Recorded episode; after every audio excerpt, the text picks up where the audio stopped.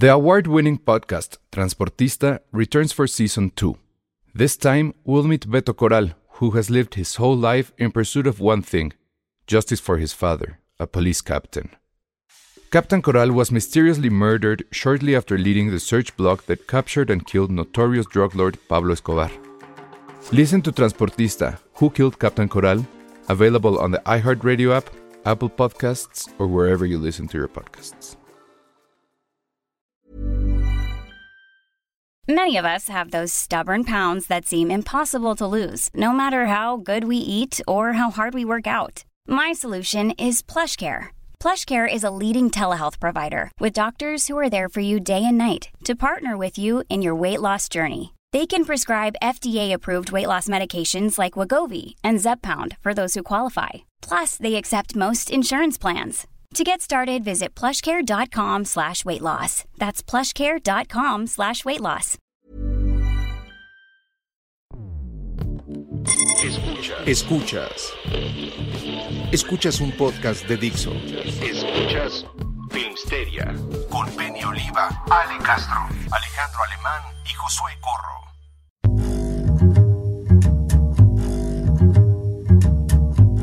Hola a todos, bienvenidos a Filmsteria, el podcast oficial de septiembre. Septiembre. Pues es ¿Por que ya, ¿no? nombre? Está No. horrible el mes, o sea, temblores, huracanes, lluvias, inundaciones. Así es. ¿Saben qué fue lo peor? El fin de semana comí con mi mamá y mi mamá es muy aprensiva de los temblores. Entonces cuando me despedí le dije, recuerda que es septiembre, va a temblar. No. y pum, que sí se cumplió. ¿El año pasado también tembló? No me acuerdo. Mm, No, pero fue hace cuatro años. No me acuerdo. Pero hace cuatro años tembló el mismo día y luego fue el del Ah, el de 19. 2017. que, fue- que ese día nos vimos. Ese día nos vimos, ¿vale? Sí, va.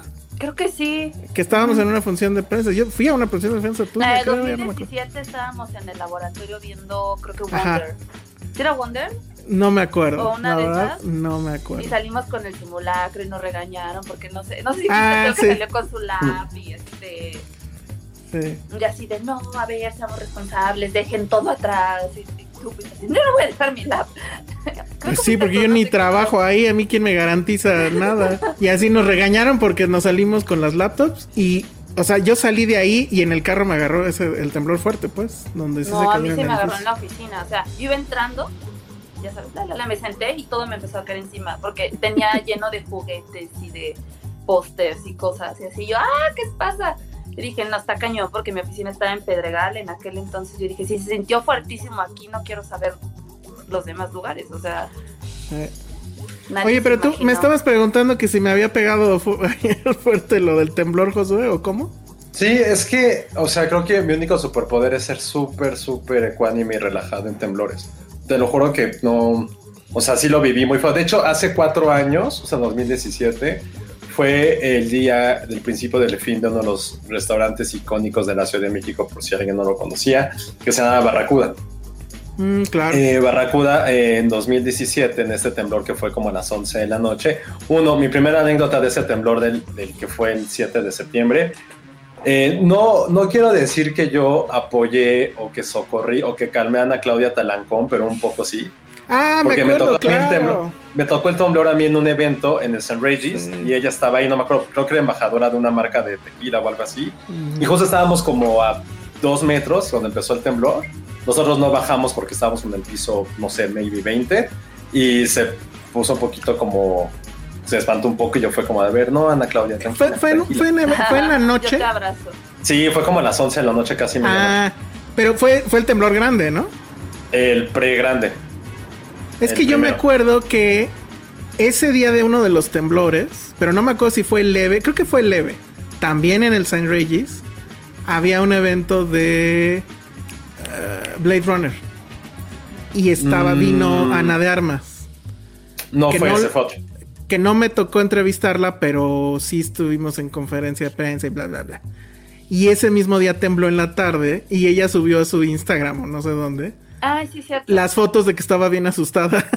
No, este, este fue casi a, fue como 11 medianoche porque yo ya estaba, yo ya estaba a punto de irme y en ese entonces una exnovia que tenía ya estaba en el Barracuda eh, estaba todo el mundo muy espantado y me acuerdo que, que llegué al lugar, porque creo que llevaba coche en esa época, y sí, toda la gente de Barracuda fue de las últimas noches, porque a partir de ese temblor, eh, prácticamente el lugar se agrietó y desde ese entonces, pues ya no existe Barracuda. Ya no existe el Bacarruda. Muy triste. Hicieron un gran lugar, creo que todos lo queríamos, ¿no? Ujú, Sí. ¿O nada sí, más sí, yo? sí. Yo lo no, yo sí lo extraño. Estaba bueno porque antes, porque lo- en esa época ya cerraban relativamente temprano. Pero antes cerraban muy tarde. O sea, y sí podías llegar como que después del antro. O cruzarte del Imperial. Y, y todavía Sí. Ah, sí.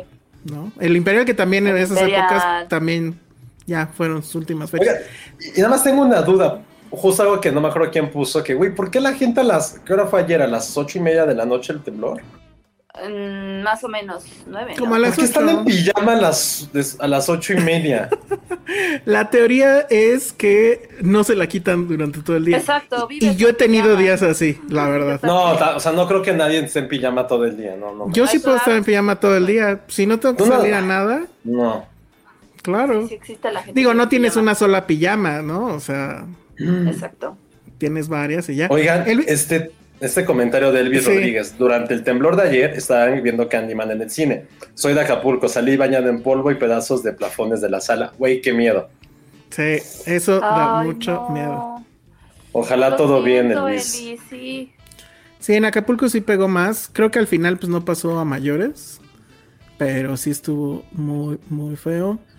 Eh, dice... Oigan, pero qué, o sea, no hacen ejercicio, no hacen nada físico para no estar en pijama. Ahora Pues resulta que todo el que- mundo está en pijama a las 8 de la noche. Sí, es que la mayoría creo que sí hacen ejercicios en la mañana, ¿no? Bueno, y aunque ¿Y luego hagas te pones ejercicio, ¿qué? pijama? Te quitas la En la pijama. mañana. Pues, Por eso luego haces en haces calzones. ejercicio, te bañas y luego te pones la pijama. No al caso.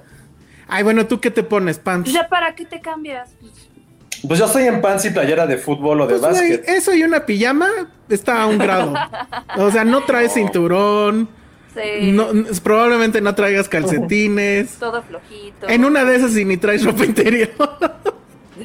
Entonces, pues, es lo mismo. Sí. Es lo mismo. Este, que yo, ya se me fue el, el mensaje que iba a poner. Pero bueno, Cintia Salmerón me felicita por mi cumpleaños y pone un- el primer super chat de la noche. Gracias, Cintia. Muchas gracias, Cintia. Muchas gracias a todos ustedes, incluido Josué y Ale y Penny, que a ver a qué horas llega. Este, por el audio, seguramente lo escucharon y quienes no lo escucharon, vayan al episodio pasado en audio, en podcast. Y bueno, pues sabrán.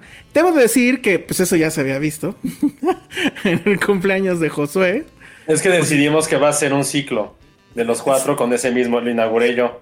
Está bueno, está muy bueno. Ay, el siguiente es el de Ale. Ay, ¿qué te pasa? Quiero mi regalo. Sí, No, pues ya sabes que te va a tocar. lista. Quiero joyas. Ay, quieres joyas. Sí, claro, ¿por qué no? Dicen que septiembre es el mes para lucir las pijamas. Yo quiero un mameluco. Siempre he querido un mameluco. Iván dice, Iván Chimal dice, ¿ustedes tienen pijama? ¿No usan playera vieja de la Comex? Tengo de las dos. Sí, también Sobre todo de las de eso. promocionales. La de los promocionales, ya sabes. O sea, creo que. El, el, el cuate este del gremio que se vestía con pura ropa de promoción, ¿dormirá con esa ropa también? ¿Cuál de eh, Hay muchos. Bueno, yo me ahorita me acordé de Uno. uno, pero todos, es- hay uno en particular Ay, creo que ya sé de quién hablas. que ponía Este- unas fotos candentes en su Facebook. sí, ya me acordé. Yo creo que sí. No, no sé. No, porque era su guardarropa. No, no sé. Pero pues está bien, o sea, para eso son.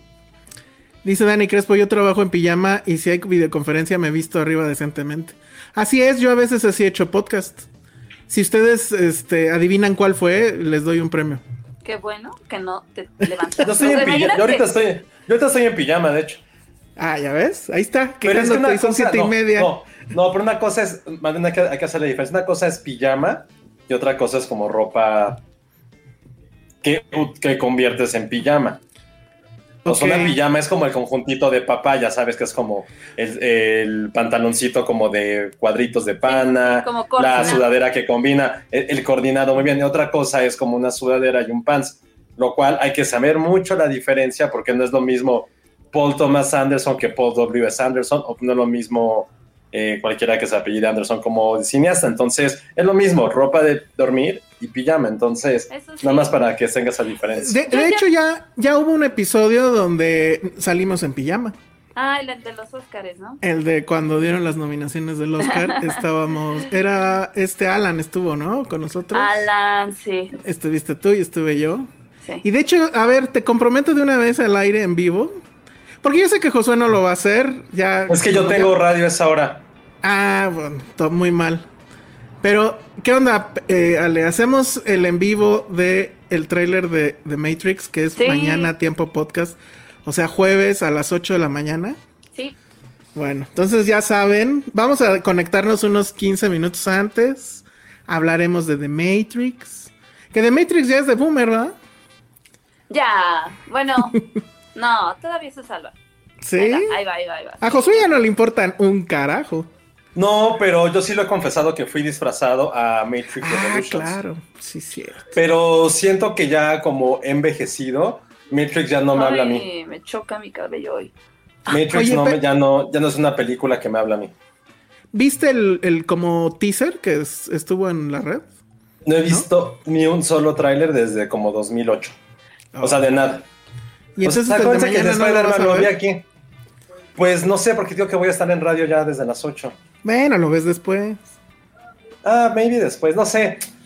No sé, algo me pasa con los trailers, que, que me enamoran demasiado y de repente ya no siento la misma emoción al ver, al ver la película.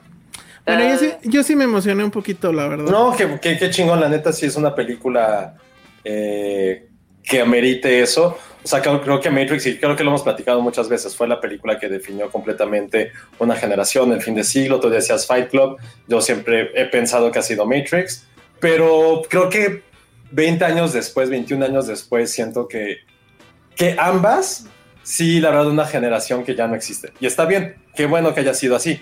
O sea, creo que ahorita yo, en este momento, si veo cualquiera de las dos, ya es como, güey, ya basta. O sea, creo que Fight Club le podría hablar a Penny porque habla del capitalismo, pero Matrix para mí es como, a ver, güey, ya no envejece, no es que haya envejecido mal, pero fue de fue muy definitoria para su tiempo y ahorita ya se siente como un poquito vieja hasta la parte filosófica, pero para mí siento que está perfecto eso.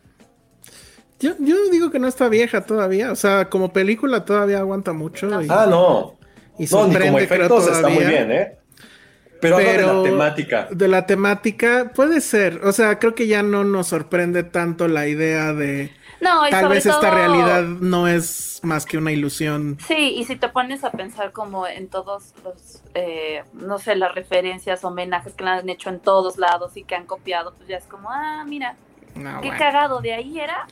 o sea, yo creo que es lo No, que vas a... Pero sí, ¿sabes qué? No creo, Ale. Bueno, espero que no haya gente que diga "Ah, qué cagado de aire, porque Matrix, Matrix sí fue un fenómeno que a No, diferencia estoy del de éxito que qué generación oso, actual. pero no sé, o sea, sí. Bueno, más bien porque tampoco es una película que, uno, que haya tenido una tanta promoción post película.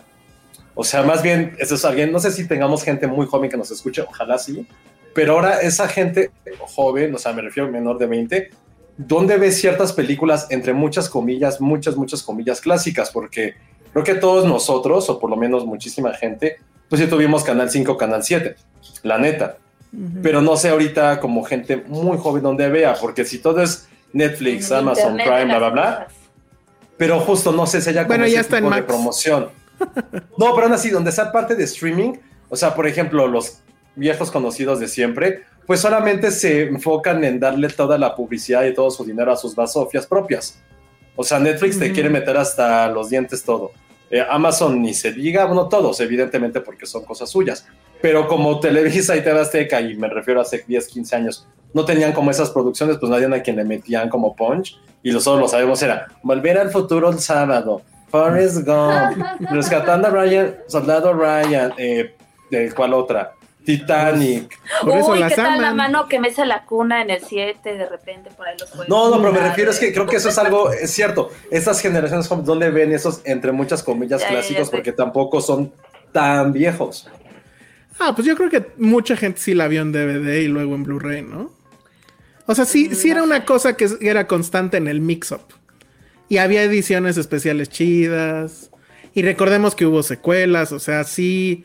el span de tiempo ha de haber sido de cuántos años en- de, de que Matrix estuvo vivo, como seis, tal vez, Eh, con todo y secuelas, algo así, cinco. ¿no? Sí, más o menos. Entonces, yo creo que sí hay mucha gente que, que sí, o sea, gente joven que la ha visto, pero lo que estoy de acuerdo es que sí, probablemente no les prendió nada, o sea, ni el 10% de lo que nos prendió a nosotros la primera vez. O sea, la primera vez sí salías de ahí Ah, claro. diciendo, what the fuck, ¿qué vimos? Ah, que en TNT la pasaban a Sí, cada cierto. rato. Sí, eso tiene toda la razón, Elvis. Sí, lo pasaban. ¿Sabes, ¿Sabes cuál pasaban a cada rato en el 7? La Roca. Parecía que era la única película que habían comprado. Armageddon. Ar- Armageddon Ay, también. hay, que hacer un, hay que hacer un capítulo especial de eso en octubre, de películas del canal 5 7. De películas del Canal 5. Estaría muy bien. Estaría muy bien. Va, ya está. Bueno, pues entonces ya saben, mañana cuarto para las 8 en pijama. Ale y yo vamos a estar, eh, eh, bien- o sea, vamos a levantarnos temprano para ver en vivo el tráiler nuevo de Matrix Resurrections y reaccionar ante él. O sea, por primera vez en la vida voy a hacer esa babosada. y luego pues ya lo comentaremos y nos iremos a dormir otra vez. Ay, sí. No, yo tengo que ir al gimnasio. Dice el Kenny, yo recuerdo haber comprado el paquete de Matrix, la original, sus dos secuelas, el detrás de cámaras y animes. Claro. Órale. Ese era el, paquete bueno. Yo me las voy a chutar otra vez, ya dije. Al fin que están ya ahí en, en HBO Max. Bueno. ¿Qué dice? Ah, que ya, que ya podemos hacer la transición a lo de la Cenicienta. Pero es que necesitamos esperar a Penny. Déjenme ver qué onda con Penny, porque eh, sí tiene que estar. O sea, sí la vio. Este. Y yo quiero saber por qué. Porque ya ven que nos dijo que tenía un buen pretexto para verlo. Yo sospecho que es porque a alguien le gusta de ahí. A lo mejor Pierce Brosnan le gusta de ahí. No Yo sospecho porque alguien de sus amigas le dijo que la viera. Yo sospecho porque es feminista la Cenicienta. No. Pero es como la- caso. Es tan feminista como yo sé arreglar coches. O como yo soy varonil. Es tan feminista como yo soy varonil. Chale. Yo no sé, porque vi 10 minutos, literal vi 10 minutos. Y fueron justo los últimos 10 minutos. Y dije, no mames, qué mierda. Y ya. Entonces, bueno. ¿Les Pero parece gracias, si- Nora. lo- lo- lo in- sí, yo también. Sí, lo intentamos, pero sí hay que ya ahorita ya a ver si nos contesta Penny y a ver qué onda, si va a entrar o qué onda. Mientras, ¿les parece si hablamos de Only Murders in the Building? Que para mí sí, Sí. fue como que la, la, la sorpresa y una primera razón por la cual sí hay que tener Star. Cañón. Entonces, a ver, pues ¿quién quiere empezar? ¿Tú empiezas, Ale? Este, ok. Bueno, pues antes de. Vamos a platicar de qué va, ¿no? Eh, la, la historia, la serie más bien va. a- habrá que decir que la, la serie no ha terminado. Creo que sale cada capi- un capítulo cada semana. Sí. Está en Star. Eh, Bueno, la, la serie va de un grupo, bueno, de tres vecinos, tal cual, que viven en un edificio súper lujoso en Nueva York. Eh, cada quien con sus problemas y con sus diferentes estilos de vida. Pero, oh sorpresa, hay- alguien en su edificio muere, ¿no? Pero lo que tienen ellos tres como en común es que son muy fanáticos de estos podcasts de, de crimen, de terror, como, pues imagínense, como ustedes que son fans de Filmsteria. Y entonces eh, ven, este, ven este asesinato y se, vaya, como que se clavan y se eh, asumen su papel detectivesco y deciden investigar, ¿no? Por su propia cuenta, quién, quién, qué fue lo que pasó, ¿no? Porque la policía dice que, que fue un suicidio, pero ellos basándose en lo que han aprendido escuchando sus podcasts, dicen, no, aquí hay gato encerrado. Entonces eh, se juntan y deciden este, formar como este trío dinámico para resolver el crimen. De eso va la serie. ¿Qué, qué, qué tendría que pasar para que alguien dijera, ah, como soy fan de Filmsteria voy a hacer tal cosa?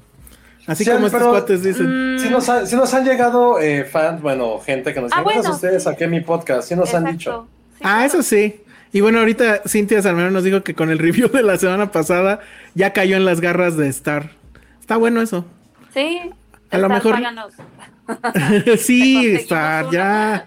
Yo sí soy muy fan. Oigan, ¿por qué no? Oigan, nada más como co- comentario. Denos un super chat para hablar de Futurama, un super chat Ajá. para hablar de Scrubs, o denos un super chat para hablar de American Ninja Warrior. Se los juro que está buenísimo. Ya están en las, en finales. Y se los juro que me emociona más que ver cualquier película de Toronto e incluso que ver la última temporada de Game of Thrones. No saben, se los juro que es mi Biblia de los domingos. O sea, muy, muy fan. Páguenos mejor un super chat de eso, porque pues ya hace, hace falta el super chat. Y hablando de eso, eh, pues fue lo que dijiste. Creo que nos llegó mucha gente que nos decía, oye, pues gracias a ustedes saqué mi, mi podcast y un poco pasa en esta serie que la verdad es muy divertida. Está Eh, súper divertido. Sí, está muy Es de. Hulu, hay que decirlo, es de Hulu. Ajá. Los. ah, Creo que hay un poquito de, de nepotismo en eso porque los productores son los protagonistas. Ah, Que claro. es Martin Short, Martin que es Short Steve Martin y Selena Selena Selena Gomez. Gómez. Selena protagonistas. Y como paréntesis, si no han visto películas, bueno, más bien, Martin Short y Steve Martin pues, se conocieron en Saturday Night Live de los 70, 80 y también son los creadores de una muy bonita saga como para papás que se llama eh, El padre de la novia 1 y 2. Es Mm, una gran, gran película que para todas aquellas o aquellos que se van a casar, creo que es una película súper necesaria para decirles, gracias papá por pagarme la boda, gracias papá por no pagarme la boda, pero véanlas, son súper divertidas. Creo que están en Netflix o en Amazon, pero sí, la, sí están en stream. Son, sí, son fáciles de conseguir. Y también eran clásicas del 5 o del 7, no me acuerdo, pero las pasaban también muchísimo. Y bueno, lo que tiene esta serie es que, bueno, nada más una cosa aclarando, porque aquí ya nos están diciendo que Star Plus es Hulu. Sí, o sea, está en Star Plus, la serie es original de Hulu, digamos que es casi lo mismo. Mi única queja al respecto, y al rato vamos a hablar de otra serie que no está todavía en Star, pero supongo no va a tardar mucho. No todo lo de Hulu está todavía en Star Plus, entonces supongo que habrá que esperar. Pero bueno, eh, lo que tiene esta serie es uno, tiene un ritmo muy dinámico, creo yo tiene mucho esta onda de querer ser un símil, sí entre un podcast, porque hay una voz en off que nos va guiando por toda la serie, pero también como si fuera una obra de, Broadway. Ajá. Ajá. Entonces, eh, el, el personaje Martin Short es un productor de, de teatro. El personaje de Steve Martin es un, Es es un actor, ex actor, ajá, que vive como que de sus glorias pasadas, de un personaje en particular de televisión que le, dio mucha fama. Y Selena Gómez es como que el mayor misterio porque pues, se ve, está muy chavita y estamos hablando de un, de, de un edificio de departamentos muy lujoso que está literal a una cuadra Donde de- vive Sting, para empezar. donde vive Sting, ajá, y, y que está a una cuadra de Central Park. O sea, es una. o sea, La renta ahí ha de ser carísima, ¿no? Sí, claro. El mantenimiento ha de ser horrible. Y bueno, ya está aquí Penny. Hola, Penny. ¿Qué Hola, tal? Penny. Hola. Están hablando de ah, Only murder- Murders in the Building. ¿Ya la viste? No. No la he visto, pero sí la quiero ver este fin de semana. Está Está- buenísima, Penny, vela. sí me está muy buena. que estaba súper buena. Está muy divertida, muy, muy divertida. Y entonces, pues es el clásico Who Done It, ¿no? O sea, ¿quién mató a esta persona? Obvio, estos tres personajes tienen como que sus secretos y que poco a poco se van a ir revelando. Y eso hace que, bueno, pues obviamente el misterio siga creciendo. Pero la verdad es que es muy chistoso. Ah, Yo soy muy fan de Martin Short. O sea, me parece que ese güey no ha perdido un ápice de, de- de gracia. Obviamente Steve Martin. Los dos son como que muy cuates y han hecho muchas cosas juntos. Y han hecho cosas en Broadway, de hecho. Entonces, también como que se siente esa cohesión entre ellos. Y digamos que la invitada, pues es Elina, que eh, a mí desde lo de Woody Allen, no me acuerdo cómo se llamaba, este... La de Rainy Day Rainy in- Day in New York. Ajá, algo así. Ajá. Este, la verdad es que sí, pues sí se la compré. Dije, sí, esta mujer sí puede actuar. Y aquí lo hace bastante bien. Entonces, bueno, apenas llevamos tres episodios. No, Digo, cuatro. Ah, bueno, yo apenas llevo tres. El Ah. cuarto creo que salió apenas hoy o ayer, no me acuerdo. No, antier, no, ayer, no sé. Yo lo vi ayer. Ok. ayer. Y la verdad es que, o sea, hasta el momento no me ha decepcionado. La verdad es que dudo mucho que me decepcione. O sea, puede acabar en una babosada y no me importa porque está todo bien divertido. Así está Sí. la cosa. Y nada más, un pequeño paréntesis. Sí me da la impresión de que originalmente tenían pensado que la serie se la vendieran a Apple. Porque hacen cada anuncio, anuncio tras anuncio de productos Apple. O sea, la chica tiene la tablet, Ah. la nueva, y tiene la laptop. Tiene y dos, tie- ¿no? Ajá, creo que sí. Y, y obviamente todos traen el último iPhone y como el tema es podcast, pues sea, nada más les faltó que saliera iTunes, ¿no? Que pues obviamente eso ya era too much. Pero sí me quedó esa impresión, ¿eh? Que Igual querían que fuera de Apple. No sabemos. Pues sí, no sé, es, siempre he tenido esa duda. Cuando sale un producto Apple, ¿quién le paga a quién? Eh, la marca. ¿Sí? La marca aporta. Sí. Sí, por eso se les llama patrocinadores. Sí, sí. Pero es que es como product placement, más que... Bueno. Eh, sí, es un product placement, sí, pero es, lo mismo como, por ejemplo, aquí, ¿cuántas películas mexicanas no has visto donde todos los hacían al pura, al pura, al pura, al pura? Sí, claro.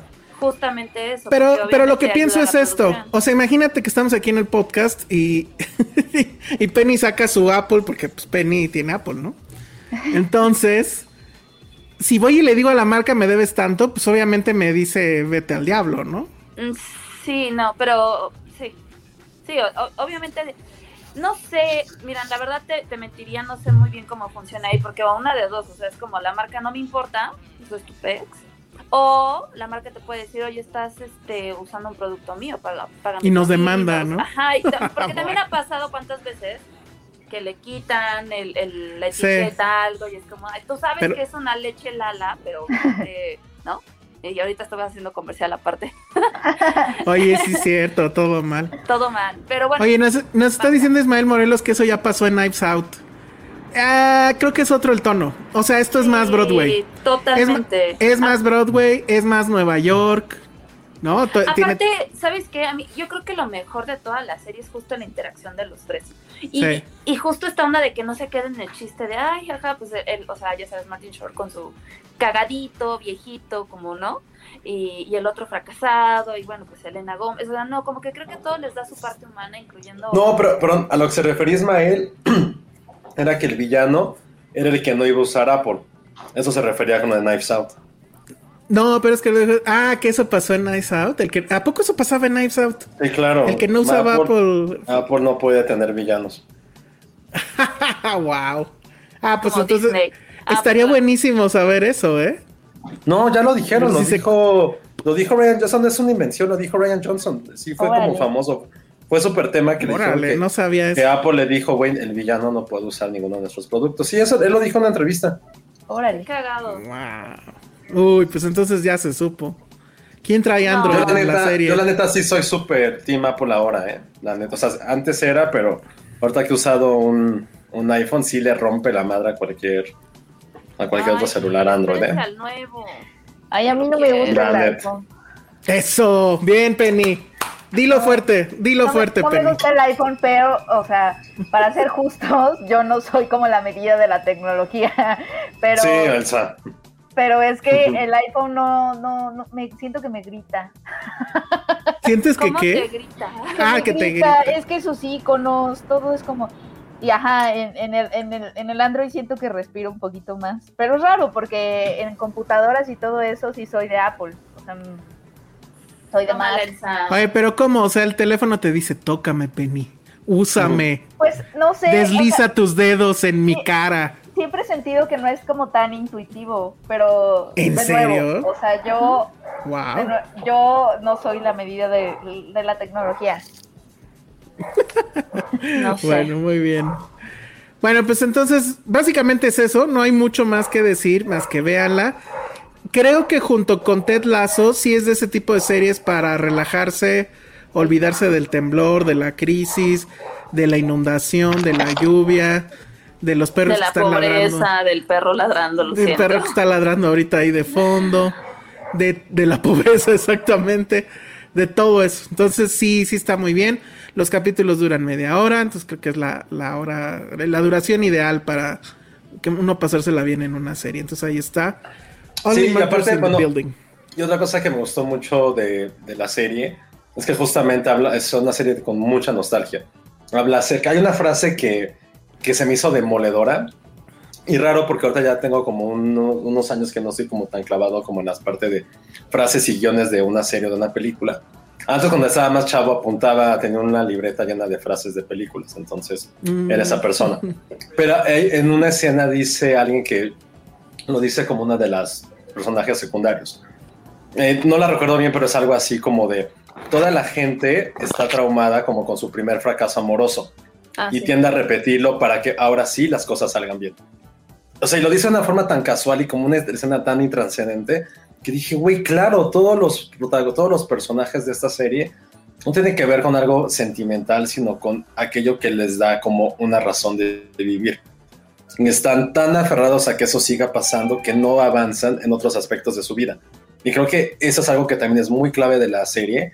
Y que como es la, la parte es divertida, el asesinato, el podcast, bla, bla, bla, lo dejamos de lado. Pero sí siento que habla también de eso, de las cosas que no podemos dejar o dejar nuestra vida atrás. Entonces, háganlo.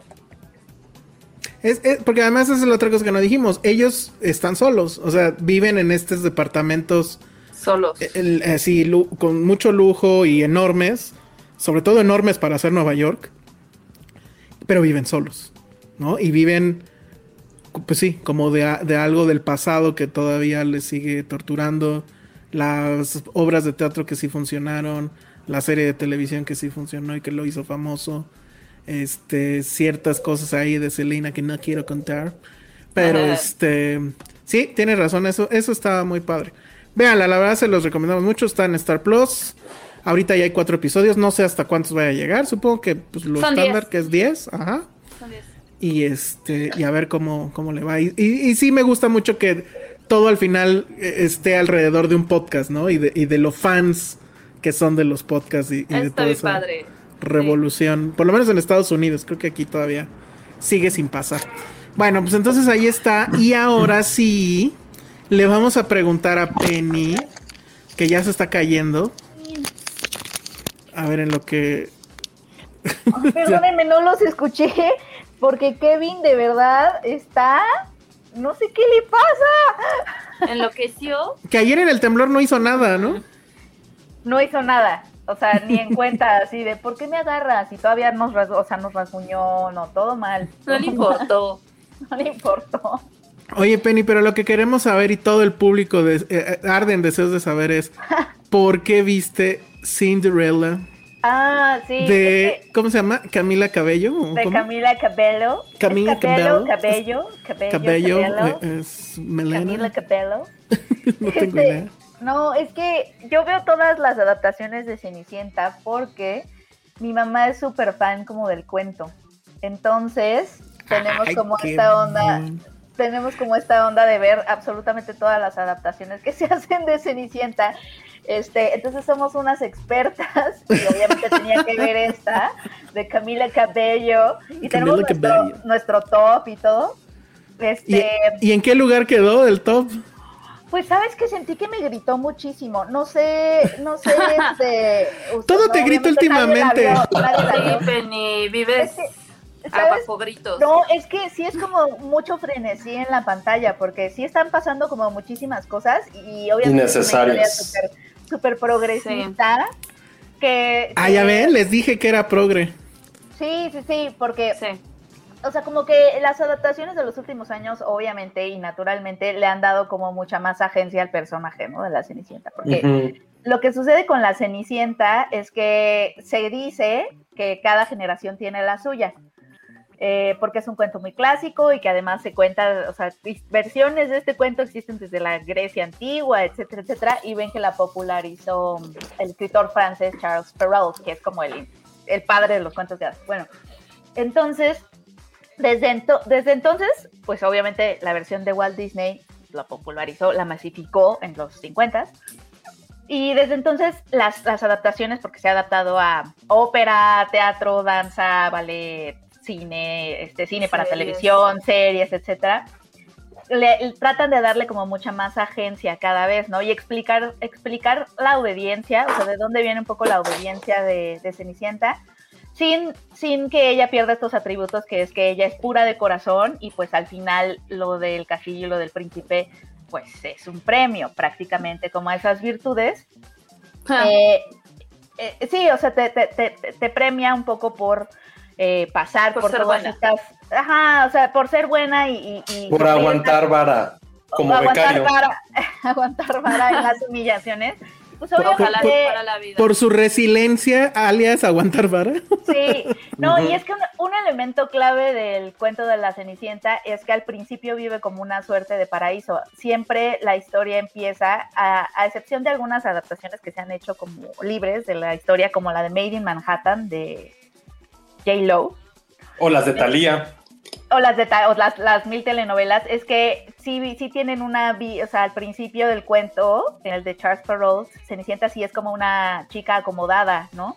sea, sí, sí, sí vive como en un paraíso, es rica, vive con su papá, es muy feliz, y luego hay una caída, que es cuando muere su papá, la madrastra, etcétera, etcétera, y, y, y un regreso, pues, un reascenso cuando el príncipe. Entonces, pues obviamente es una historia súper atractiva. Mi mamá y yo, o sea, mi mamá y yo la hemos pensado muchísimo porque ella me decía que de chiquita ella de verdad sí soñaba, y creo que todos hemos soñado con eso. Cuando sueñas que, que, que, va a venir alguien o algo, porque puede ser un trabajo, puede ser un príncipe, puede ser lo que sea, y te va a rescatar de tu vida, te va a hacer el makeover de tu vida. y sobre todo te van a descubrir, ¿no? Eso es lo que, o sea, como que Ah, es, esos elementos pues toman como muchas formas en nuestras vidas y todos hemos soñado con eso y por eso la Cenicienta sigue sobreviviendo cada adaptación y va a sobrevivir esta también. Y también es la historia más bíblica o más bien como la más religiosa de todos los cuentos como clásicos, porque si lo ven es al final tener esta fe de que en el, si te mueres o en el paraíso vas a tener tu recompensa. O sea, en la tierra se viene a sufrir como es Cenicienta puedes encontrar como un Deus ex máquina como es tu príncipe, y si no, no te preocupes, al final vas a morir y vas a ser feliz. O sea, también, o sea, me creo que cuando, este, no, no estaba clavado en eso, pero hice como, una vez hice como un super reportaje de adaptaciones como de cuentos clásicos y eso, y que justo, de, de hecho, la, la, versión original es mucho más cruel, porque Cenicienta en un momento se corta las piernas, o sea, se corta, le cortan las piernas para que las hermanas se cortan las piernas para que se les cortan los dedos. para que les quede lo que dije no no no, no, las, madrastras, las madrastras las, las hermanastras.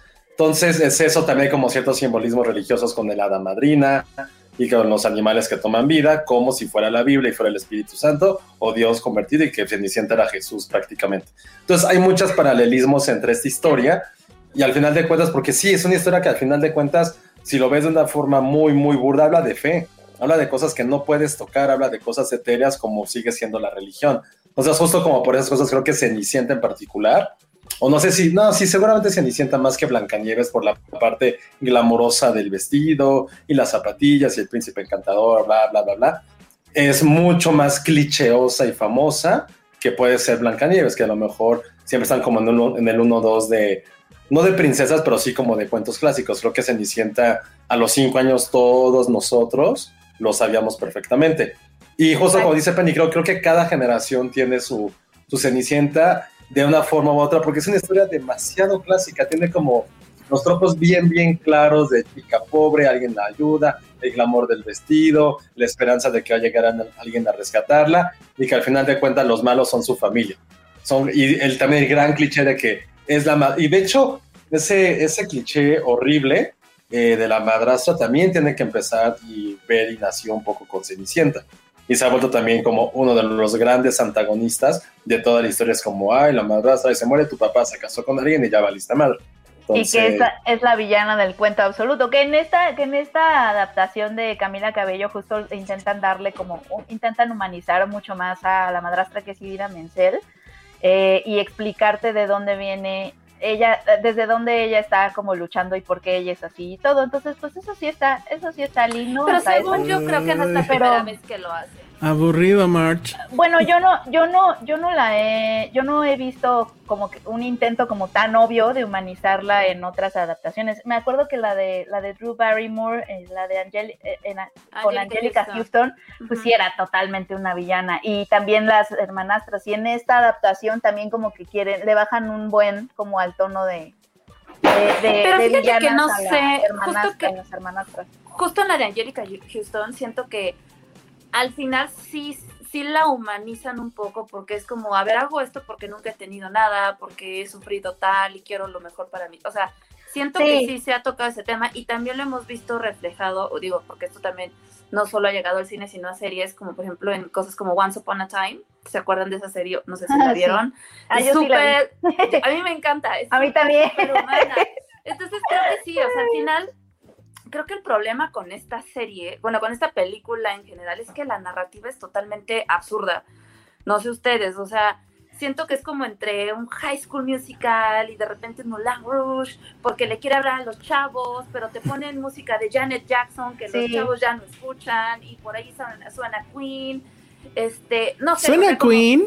Sí, canta la de. Sí, suena Queen. Y es que es eso, también tiene Tiene, Es que- es, es un jukebox musical, que Ajá. los musicales que, que agarran otras canciones. Eso no me molestó tanto, como que dije, ah, está lindo. A mí lo Pero- que me pasó es que yo sentí pero- que había muchas cosas pasando. Sí, Es que- justo, y, y no creo, o sea, tampoco a mí me molestó, pero siento que había canciones que quedaban bien y otras como, güey, ya lo estás forzando demasiado. Yo, deja de yo nada cantar". más vi el final y de repente empiezan con esta de Let's get loud, let's get loud.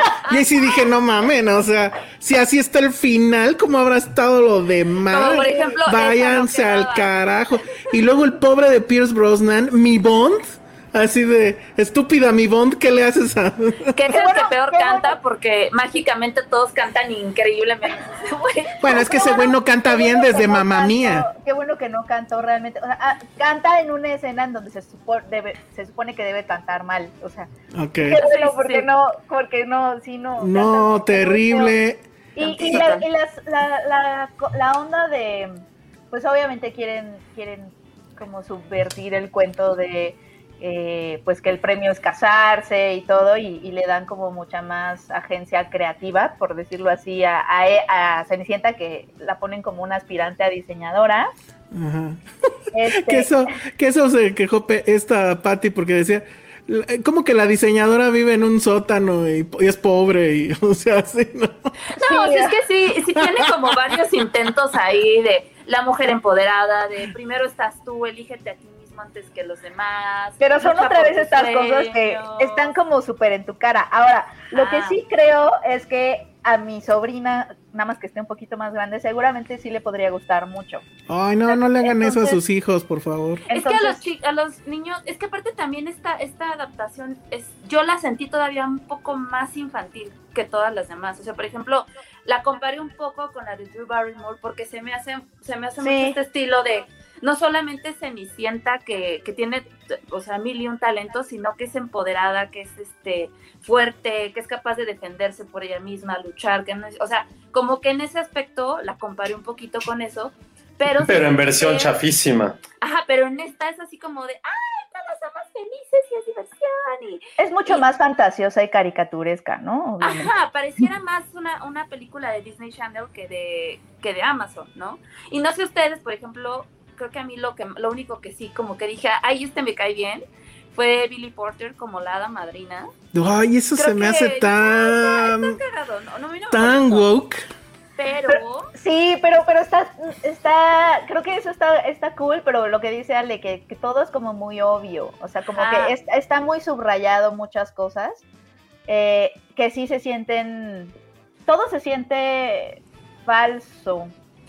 Sí, como también está, o sea, yo ya sabía que, o sea, la mitad de la película dije, ay, va a acabar así, se van a ir los dos y va a reinar la hermana y alguna, o sea, dije algo así, pero Es que ya sabes por dónde va desde el inicio, todo. desde el inicio. Digo, no Y me la pasé mal, pero... Mm, Yo No sí, la verdad, no me aburrí un poco. no Ahora, no, no, no sintieron así como de, oye, Mulan Rush, creo que sí te, te debemos de valorar un poco más. Yo la estaba viendo el otro día y sí me gusta Mulan Rouge. O es que, la verdad. o sea, parece una babosada y dices, Sí. no, porque en qué intentan hacer eso y pues según yo no le sale. O sea, let's get loud. Yo- sigo- No.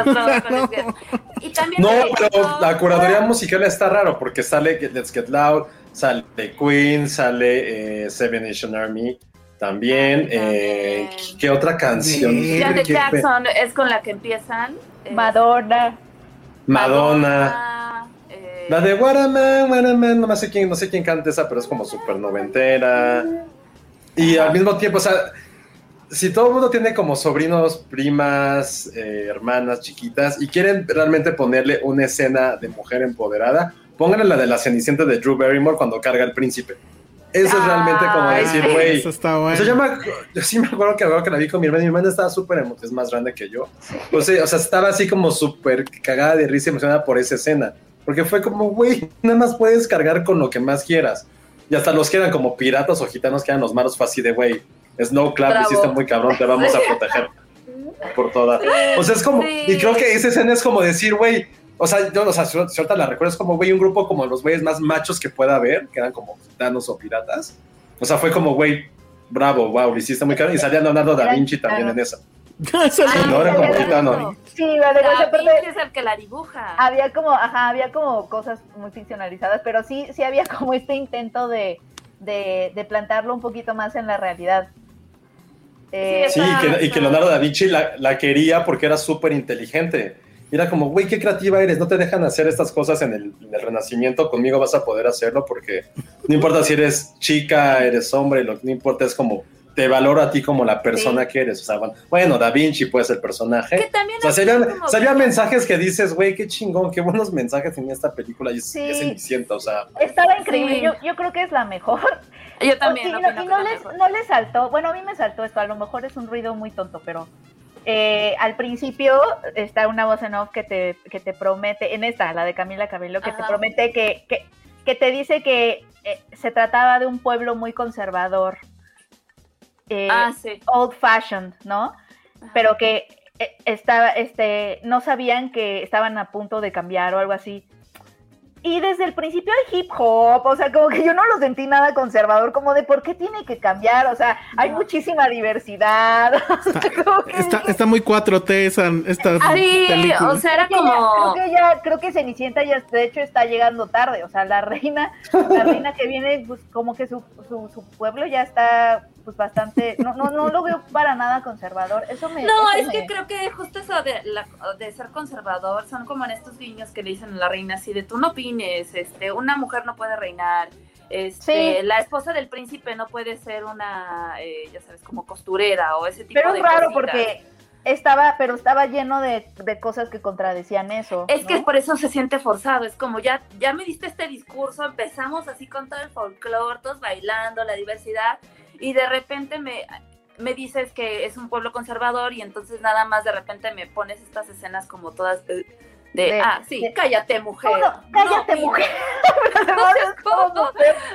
Ella, en el- ella en la plaza, o sea, no podría ser más así humillante de, de, de nuevo, creo que tenemos otra vez a un gatito escribiendo el guion o no sé, que Ah. lo contrataron otra vez para esta película, pero es Son como buenos de, escritores. necesitamos que la humillen por ser mujer, entonces Un, en la un gatito plaza- woke.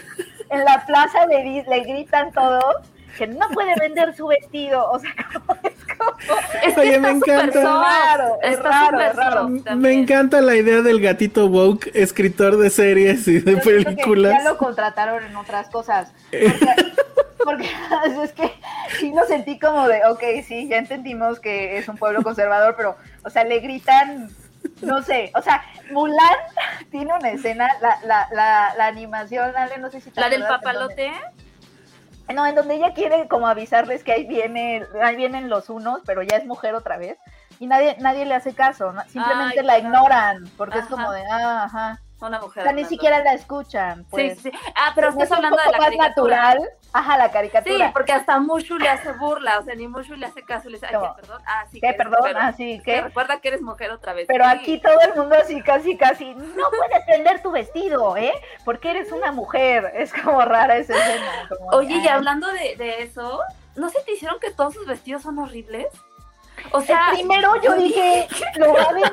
Es que, ¿sabes qué pasa con, con, con el vestuario? O sea, no, no daba ni para Etsy. todo el vestuario es Etsy. terrible, porque aparte yo digo, no entiendo en qué época están, o sea, el príncipe se No. sube su cierre.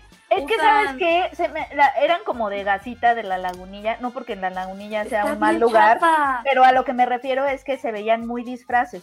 Sí. Entonces, todo, todo en general, todo el vestuario de la película es como puro disfraz, o sea, como no se siente como ropa, realmente. La O sea, zapatilla estaba.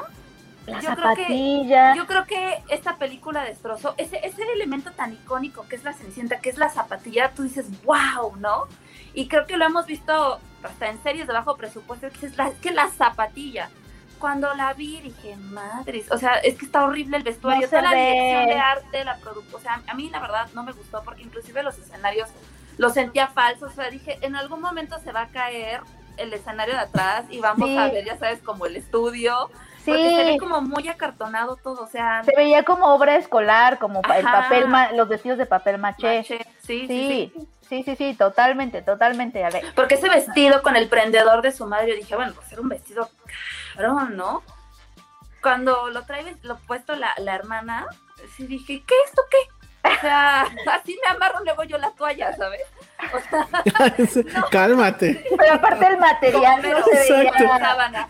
Es como The Shane, dice Terpix. El material, el material no se veía el mejor, o sea, como No, que sí es no, como, no. como el, el disfraz de tu obra escolar un poquito. Ni el vestido de ella, el vestido de ella se me hizo espantoso. Cenicienta pastorela. ¿Ya vieron lo que dice Yami? Era Dice, como un poquito de pastorela. dice, sí están bien chafitas los vestidos y los bailes. Bailó mejor Elsa y Josué en TikTok. Sí, el baile, el baile tampoco fue el mejor. Sí, Me no, preguntaban no, no. que mi top de Cenicienta. Sí, ¿cuál- yo cuál quiero saber eso y quiero saber qué opinó tu mamá, que quiero pensar que ella sí. No, todavía no se la recomiendo. Lo que pasa es que yo. Ah, yo pensé que ya la había digo, visto. Mamá, ya salió una. Pero sí, ya le dije, mamá, hay una nueva de, de Cenicienta, pero la verdad es que no está tan buena. No, no se la recomiendes, no seas mala con tu me- mamá. Yo me acuerdo que el live action de Disney, la de Lily James, en donde se le ve una cinturita así como de no comió en tres, Y cuando vino tres años. estaba así, era un palito. No, ese, ese Sí, vestido se veía me- mal. se veía como, híjole, no. Este, Pero ese vestido está bonito. El, que, está el de esta, sí. Pero mi mamá le criticó muchísimo que dónde estaban los ratones. a esa. Ah, no, pues, si no, sin, Cenicienta sin ratones, no. Sí, y, y la, y la música, ¿por qué no cantan? Entonces, ya, ay, ya le dije ahorita que al menos en Pero a ver, ¿este es top 10 o top 5 para no meterte en tantas broncas de adaptaciones de Ah, no, mi, Cenicienta? mi favorita sí es la de Ever After de Drew Barrymore. O sea, creo que esa fue mi Cenicienta. Por que- encima de la de Disney, Sí, muchísimo. La de Disney cuando yo la vi dije, ah. O sea, como ¿En que serio? Cenicienta se me hace como súper tibia. Pues sí, como que casi. A ver, les tengo un reto. su propia De- película. des- descríbanme, descríbanme cómo era Cenicienta físicamente en la película de Disney. era una Era- mujer era- alta, delgada, rubia. Tenía, tenía, se vestía así, se peinaba así con una colita abajo y con un moñito y tenía una, su, sí, yo, yo sí me acuerdo mucho porque Sí, claro. bastante. sí. Sí, sí, es muy icónica. ¿Cómo se llamaban los ratones? A ver, Penny, si Ujú. tan fan. Era Goose. Sí, no mames. Gus Gus. Goose, Goose, Goose, Goose. Y el otro, ¿cómo se llamaba? Ah, Yo tenía una lotería de Disney de niño y siempre salía Gus Gus. y Era- es el único que me aprendí. Era el gordito, además. Me daba mucha risa una escena en donde el gato, ¿cómo se llamaba? El gato malo. Lucifer, no mames. Lucifer está jugando con las con las tazas. Bueno, están, está como tratando de ver dónde están los, los ratones y están las tazas y se mueven las tazas así. Y, y levanta una, levanta la otra. Y ya cuando se da cuenta que, que están en esa taza, hace un movimiento como, hace como un movimiento así de, ese, ese movimiento me hacía reír muchísimo de chiquita. Sí. Oye, pero a ver, hablando en cine, Cenicienta sí tiene un tema, al menos en los special effects, ¿no? O sea, el, el- el momento en que ella se transforma, creo que sí hubo como que un poco un hito de animación ahí. Porque no sé. ¿En No, no, no, en la clásica, en la de Disney. Este. es- en- eh. en la original, comillas. Ajá. Pues creo Porque que- sí se acuerdan de esa transformación que salían Sí, los brillitos Sí, y, todo- y Sí. creo que eso era una cosa nueva para la época, ¿no? Y además el vestido, es el vestido de la animación clásica, yo, yo, yo digo, digo, lo, es el mejor, yo siento. Esa, Sí. A mí de Mm, chiquita sí, yo creo Me que de encantaba. chiquita esa escena sí cumple con el cometido de, de provocarte esta sensación de asombro. Yo amaba sus zapatos. Yo amaba, o Y los dije, Ah, la zapatos. zapatilla también tenía un efecto ahí. Ajá, porque brillaba. Muy bonito. Y era transparentoso. y- Sí, ese sí. momento es muy clave, o sea, es- las Sí. películas y las adaptaciones tienen que... El momento del makeover es muy importante. Entonces, Ajá. después de esa, pondría Ajá. a... Fíjate que sí, sí me gustó cuando la vi de más chiquita, a la de la nueva Cenicienta de Hilary Duff, me acuerdo. Ah, sí. Esa sí me gustó, como que fue muy icónica para, para nuestra adolescencia. Y luego hay otra que, que es este con Brandy y Whitney Houston. ¿Esa la viste, Ale? No, no la recuerdo. La que me vino a la mente fue la de Ella está encantada. La de La y la de Anne Hathaway también la Era muy divertida, Era era súper divertida. Y además canta y todo, o sea, como que sí se vio Ajá. el talento. Pero Anne Hathaway canta súper bien también. Súper. Sí, esa también la pondría en mi top, yo creo. Y a ver, ¿qué otra? Qué, a ver, estaba, sí, tenía la de Brandy, la de Drew Barrymore, la de la nueva Cenicienta. Y sí, yo creo que sí, sí entraría la de Made in Manhattan, porque la verdad es que sí me gusta. Justo te mucho, iba a decir eso. Sí me gusta mucho J-Lo, este. Sí, es cierto. Se me hace carismática y, y, mi- y sobre todo me recuerda a mi mamá porque nos gusta mucho, o sea, la, la vemos las dos así. Y sale, sale Ralph Fiennes, que siempre se me ha hecho muy guapo. De, Sí, sí, sí. Ah, nada más que aquí el príncipe es un político. Mm. La cosa es que esté en el poder. Está Oigan, y el poder. mexicanas son novelas, ¿no? Sí, claro. o sea, la, trilogía Marías. de las Marías es las Cenicienta Marías. Redux. Sí, sí, sí, todas las Marías. O sea, a ver qué otra. Ah, porque además en libros, por ejemplo, Jane Eyre tiene, Ajá. tiene todavía tiene esa estructura también de la Cenicienta. eh, mm, y hay películas de Jane Eyre eh, también. Entonces es, es- es igual esta chica que, que tiene que enfrentar, pues, como, pues, bastante, sufrir, ¿no? Sufrir Y, para tener ser recompensada. para ser recompensada por sus virtudes. Y eso también es Jane Eyre. Y hay una ¿Qué? con Mia Wasikowska, que me gusta mucho. Ay, hay una con mi agua La conozco. Wasikowska, ¿cuál? Jane Eyre es, es con Michael Fassbender. Michael Sí, sí, Fassbender sí, se llama Mia así tal cual.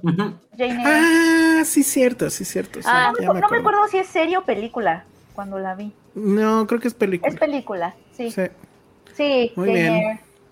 Oigan, pues, ¿qué sería de Televisa sin Ay, de hecho Cenicienta? estoy viendo Ah, que Pretty Selena Woman, Gómez. Pretty Woman tal cual es Ah, una- claro, es Pretty una Woman es una, sí. Es una Ah, sí. adaptación de... Esa sí de estaría en tus top 5, ¿no, Penny, o no? Yo creo que sí, yo creo que sí.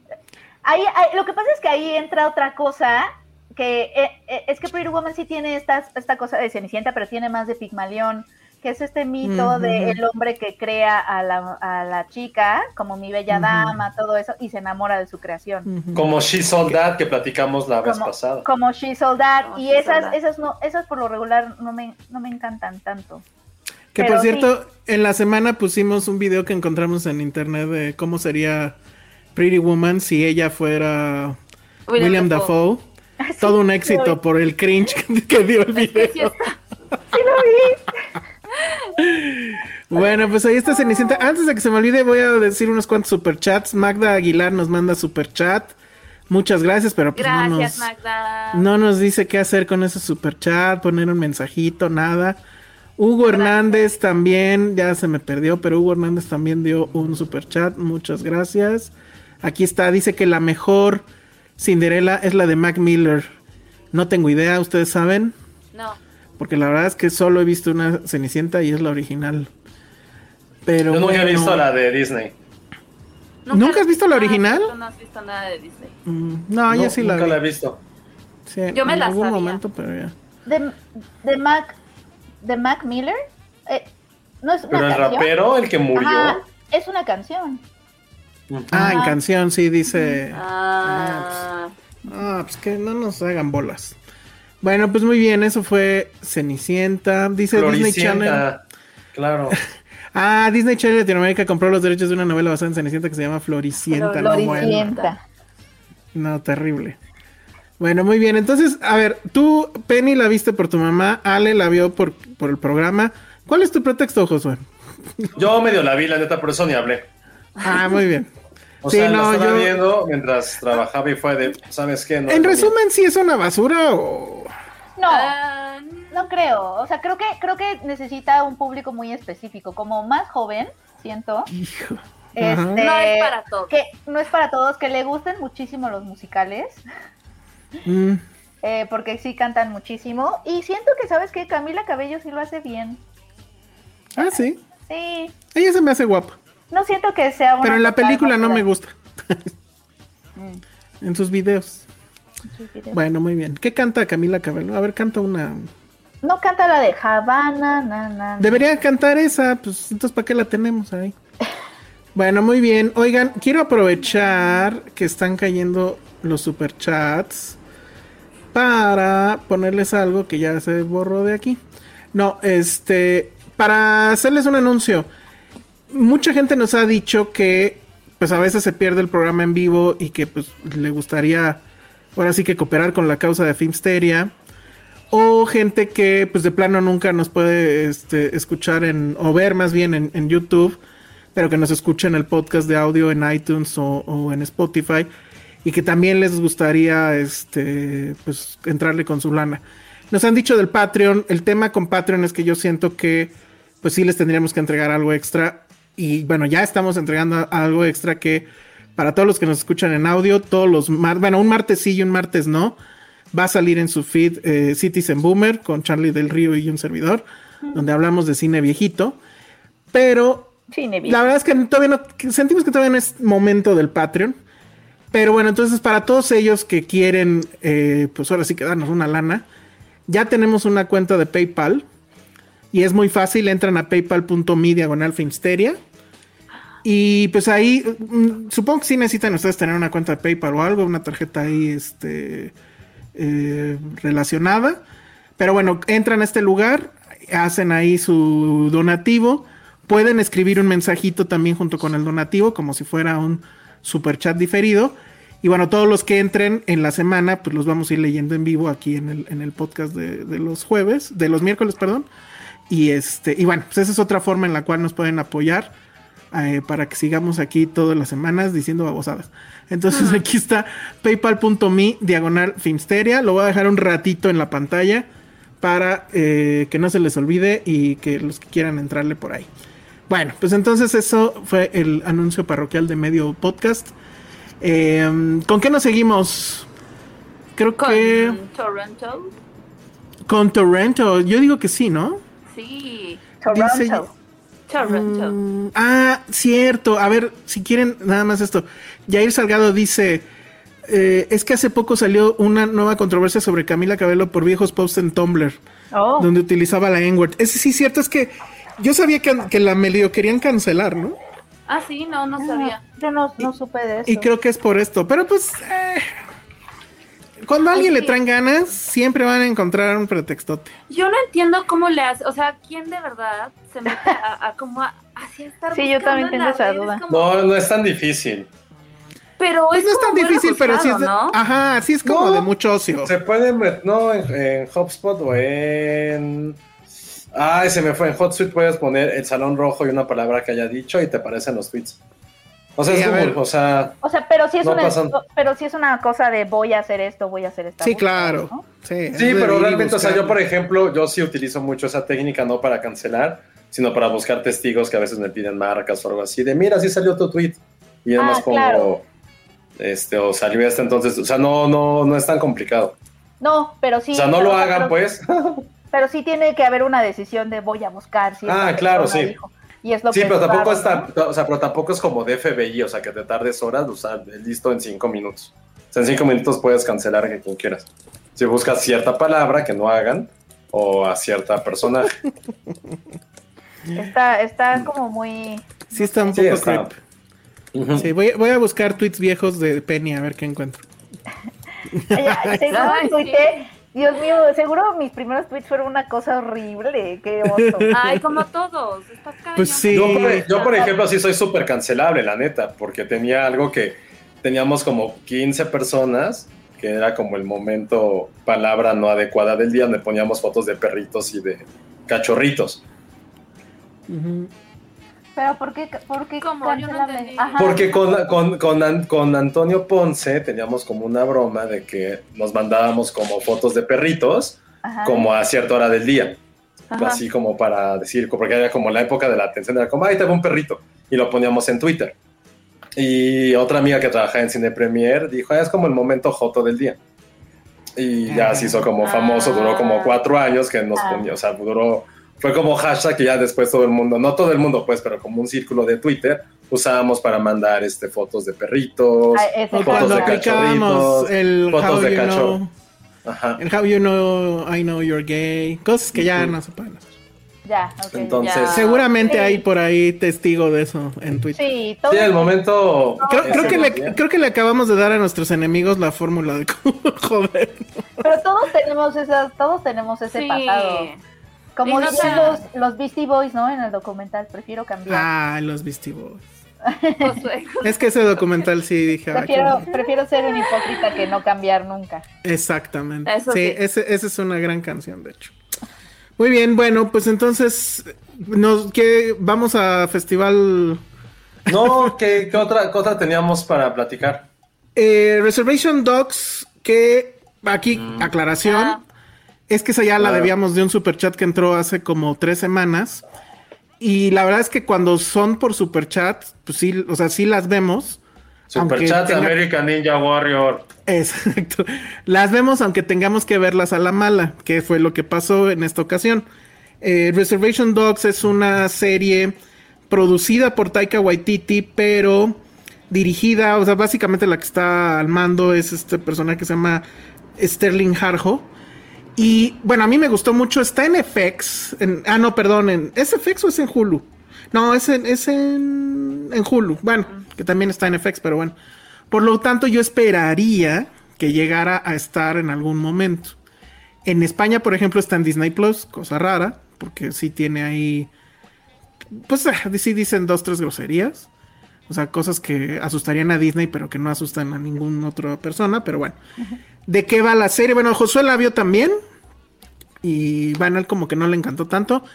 A mí la verdad es que sí me gustó mucho. ¿Y de qué va? Bueno, es este grupo de preadolescentes. Son pues un como adolescente, un casi niño y, y dos chicas. Que la cosa es que ellos viven en una reservación. Creo que es. ¿En dónde eran? ¿Milwaukee? En En Oklahoma. Indiana, ah, En Oklahoma. de Oklahoma. Y entonces lo primero que vemos en el primer capítulo es que roban un camión. Eh, y resulta que roban un camión de papas. O sea, así como el de, no sé, el de Qué rico. sabritas. Eso se me antojó mucho. Ajá.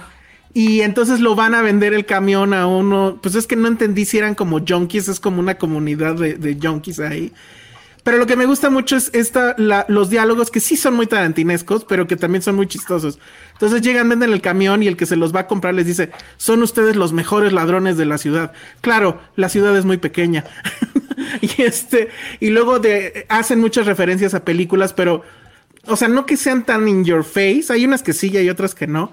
Pero constantemente hay como que, que referencias a películas.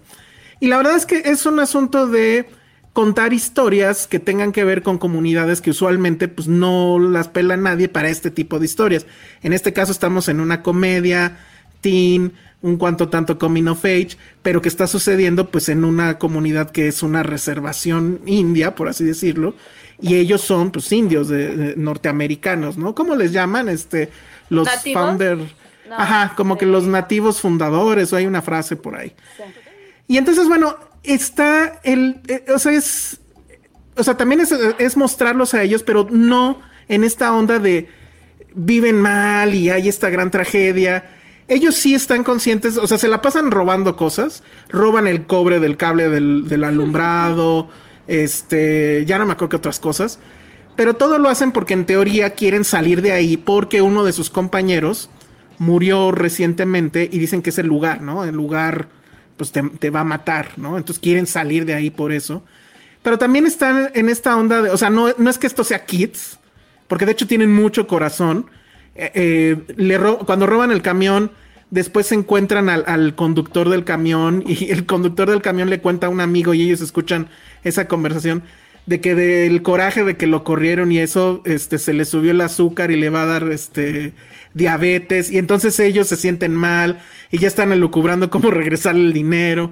Entonces toda esa parte a mí me gustó muchísimo, creo que está muy bien escrita, los diálogos son muy buenos y me gusta esto de que son personas y personajes que usualmente no ves en una serie norteamericana con Taika Waititi metido en una cadena grande, etcétera. De hecho, le ha ido tan bien que ya está, este, es un hecho que va a haber segunda temporada. Y pues la verdad se las recomiendo muchísimo. Creo que también es de esas series como para relajarse y, pasárselo bien. Yo la verdad es que me lo pasé súper bien. Me encantaron todos los personajes. Me encanta que las chicas, o sea, hay una que no es, digamos, el cliché de, del adolescente, sino que es como más ruda. Ah, y uno de los personajes, cada que lo golpean o algo así y que se desmaya, empieza a tener visiones de un jefe indio que llega con un caballo y eso, pero que también está muy cagado. Y que siempre, y sí grita como indio, así de, "Uh".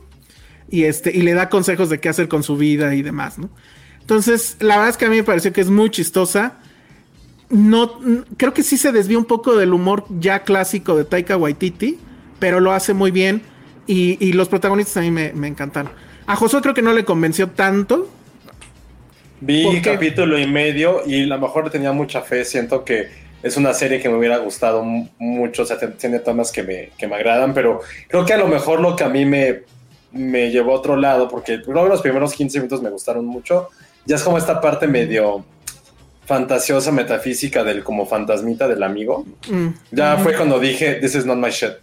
Y lo dejé. O sea, esa, es muy cabrón como me estaba gustando tanto, porque es un coming of age y saben que es un coming of age. Me gusta, pero ya cuando metió en esta parte del amigo y el cliché de este lugar es el que te hunde, fue como, ah, gracias, lo he visto N cantidad de veces y en historias un poquito más interesantes y la verdad no, no me gustó. O sea, algo raro porque creo que es como mi punto blando y la verdad esto... A lo mejor ya estoy madurando, chicos, y ya, ya necesito historias de, de, de papás o algo así, ya, ya estoy en edad pero es así en particular se me hizo raro porque creo que Taika lo que él sabido hacer también aparte de estas comedias bastante ingeniosas y como con mucho corazón es hacer sobre todo como en sus primeras películas las de Nueva Zelanda eh, era hacer muy buenos coming of ages y creo que también eh, los coming of ages eh, gringos sobre todo de minorías también tienen como otro tipo de sazón pero este particular a lo mejor fue eso para mí la parte metafísica la parte eh, también de esto de este lugar nos está hundiendo y tenemos que salir de aquí.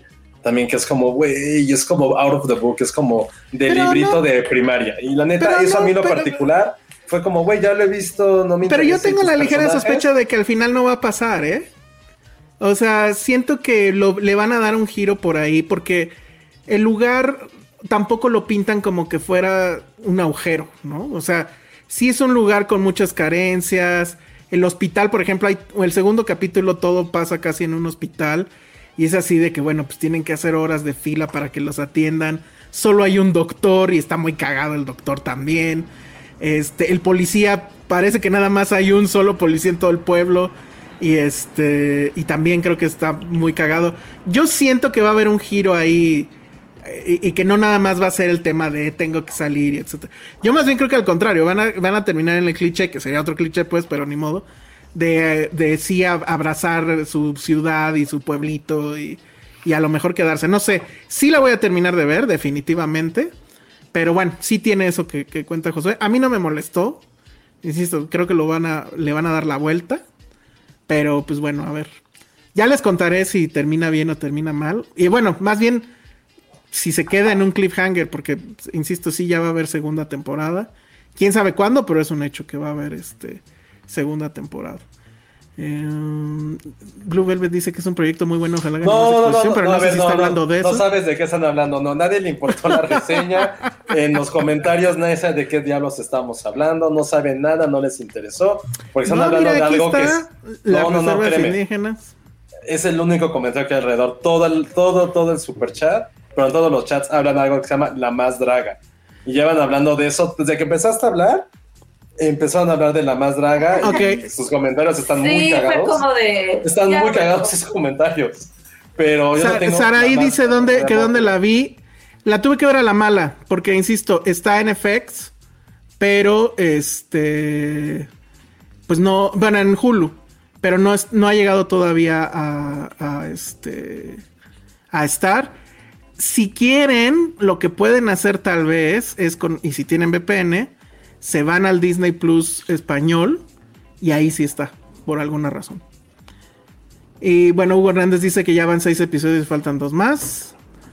Y nada más. No, todo es la más draga, Dios santo, sí estoy como de... No sé de qué, están hablando, no sé qué es eso y no me importa. No, van a poner super chat para que se reseñe.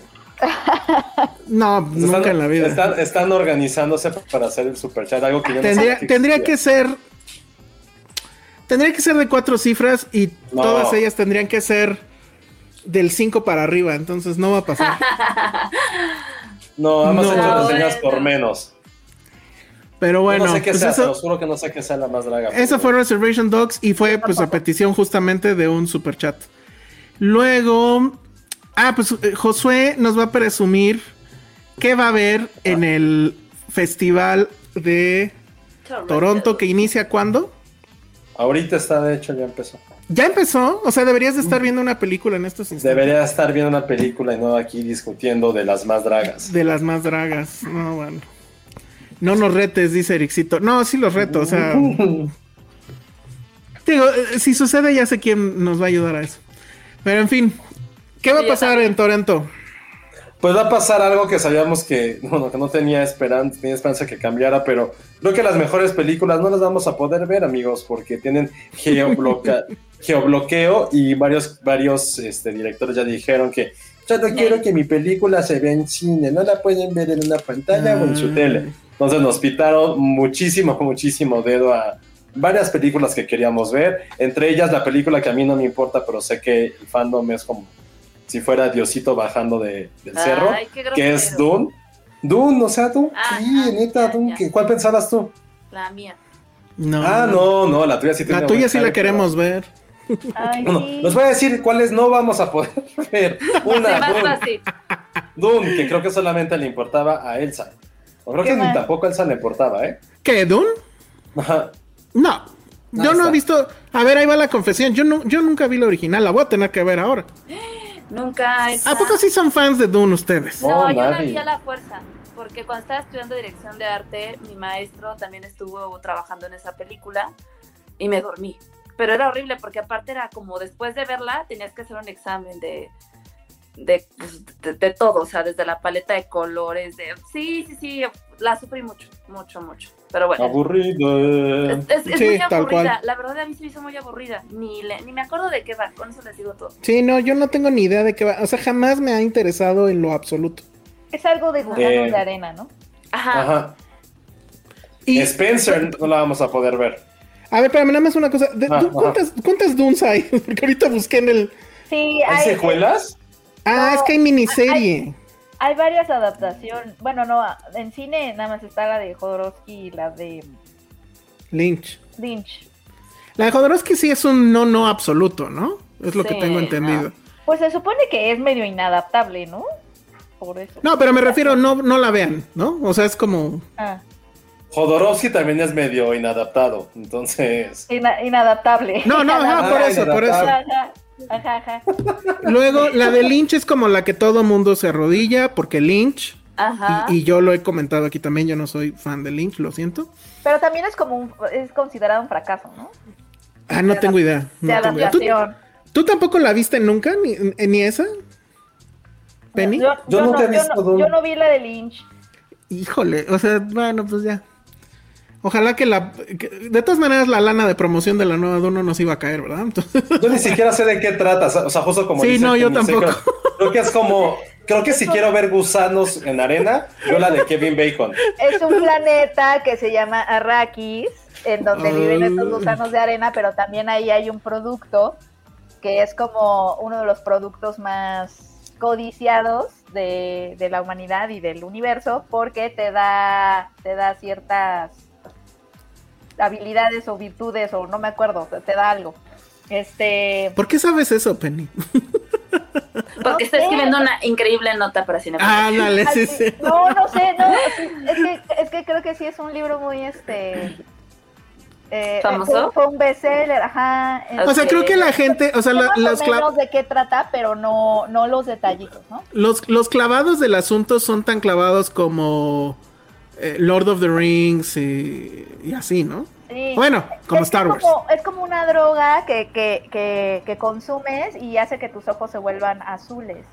Entonces por eso en, los- Ah. en, los- en el tráiler vemos a Zendaya, porque además eh, sí, ahí, ahí está este, estos humanos que llegan a, la, a ese planeta como a algo que tiene que ver con ese producto, pero hay gente viviendo ahí y Zendaya es de los nativos del planeta que tienen un nombre, no recuerdo, y tienen los ojos azules porque comen este producto. que Ah. que es, creo que tiene algo que ver, se forma en la arena por los desechos de los gusanos. Ay, no, estoy. Ah, estoy- no, estoy- ya, complicadísimo. estoy No, ya, muchas ya, ya. barbaridades. Sí, no. sí. El, el Kenny ese decía... comentario. No, de Blue Velvet. Eh, salió un Ah. juego de mesa gracias a esa nueva adaptación. Ya, es todo lo que necesitamos saber de. No, de esa bueno, película. Peor aún. Damaris dice, lean los libros. Ay, Ah, no. bueno. Ahí sí ni por un super chat de seis dígitos.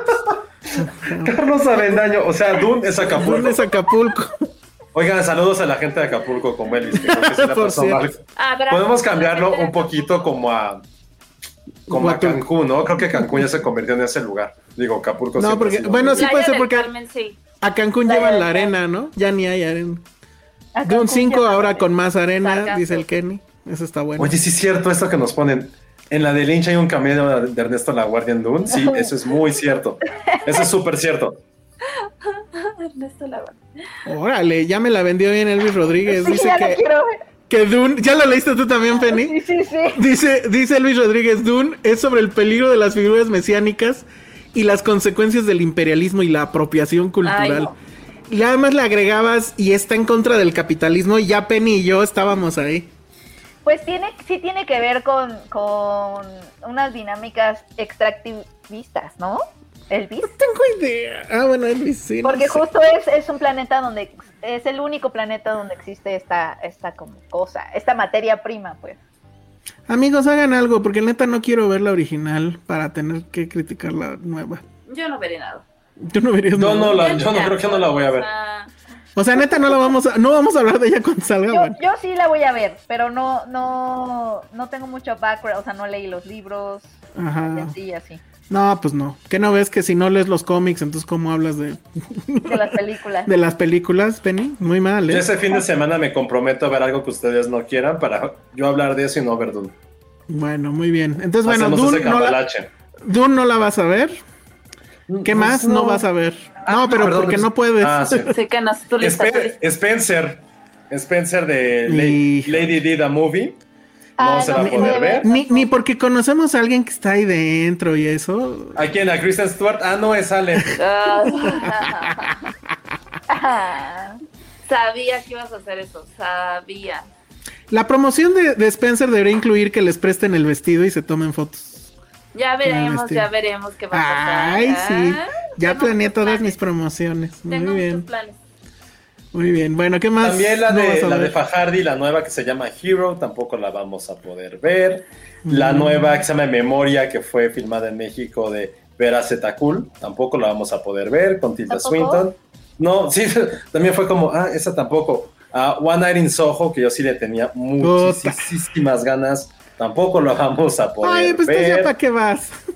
No, yo se los, se los juro por, por mi sobrino que sí estoy súper decepcionado de este Toronto. Es como, o sea, voy a ver puros documentales, que no está mal, pero es como, güey, neta.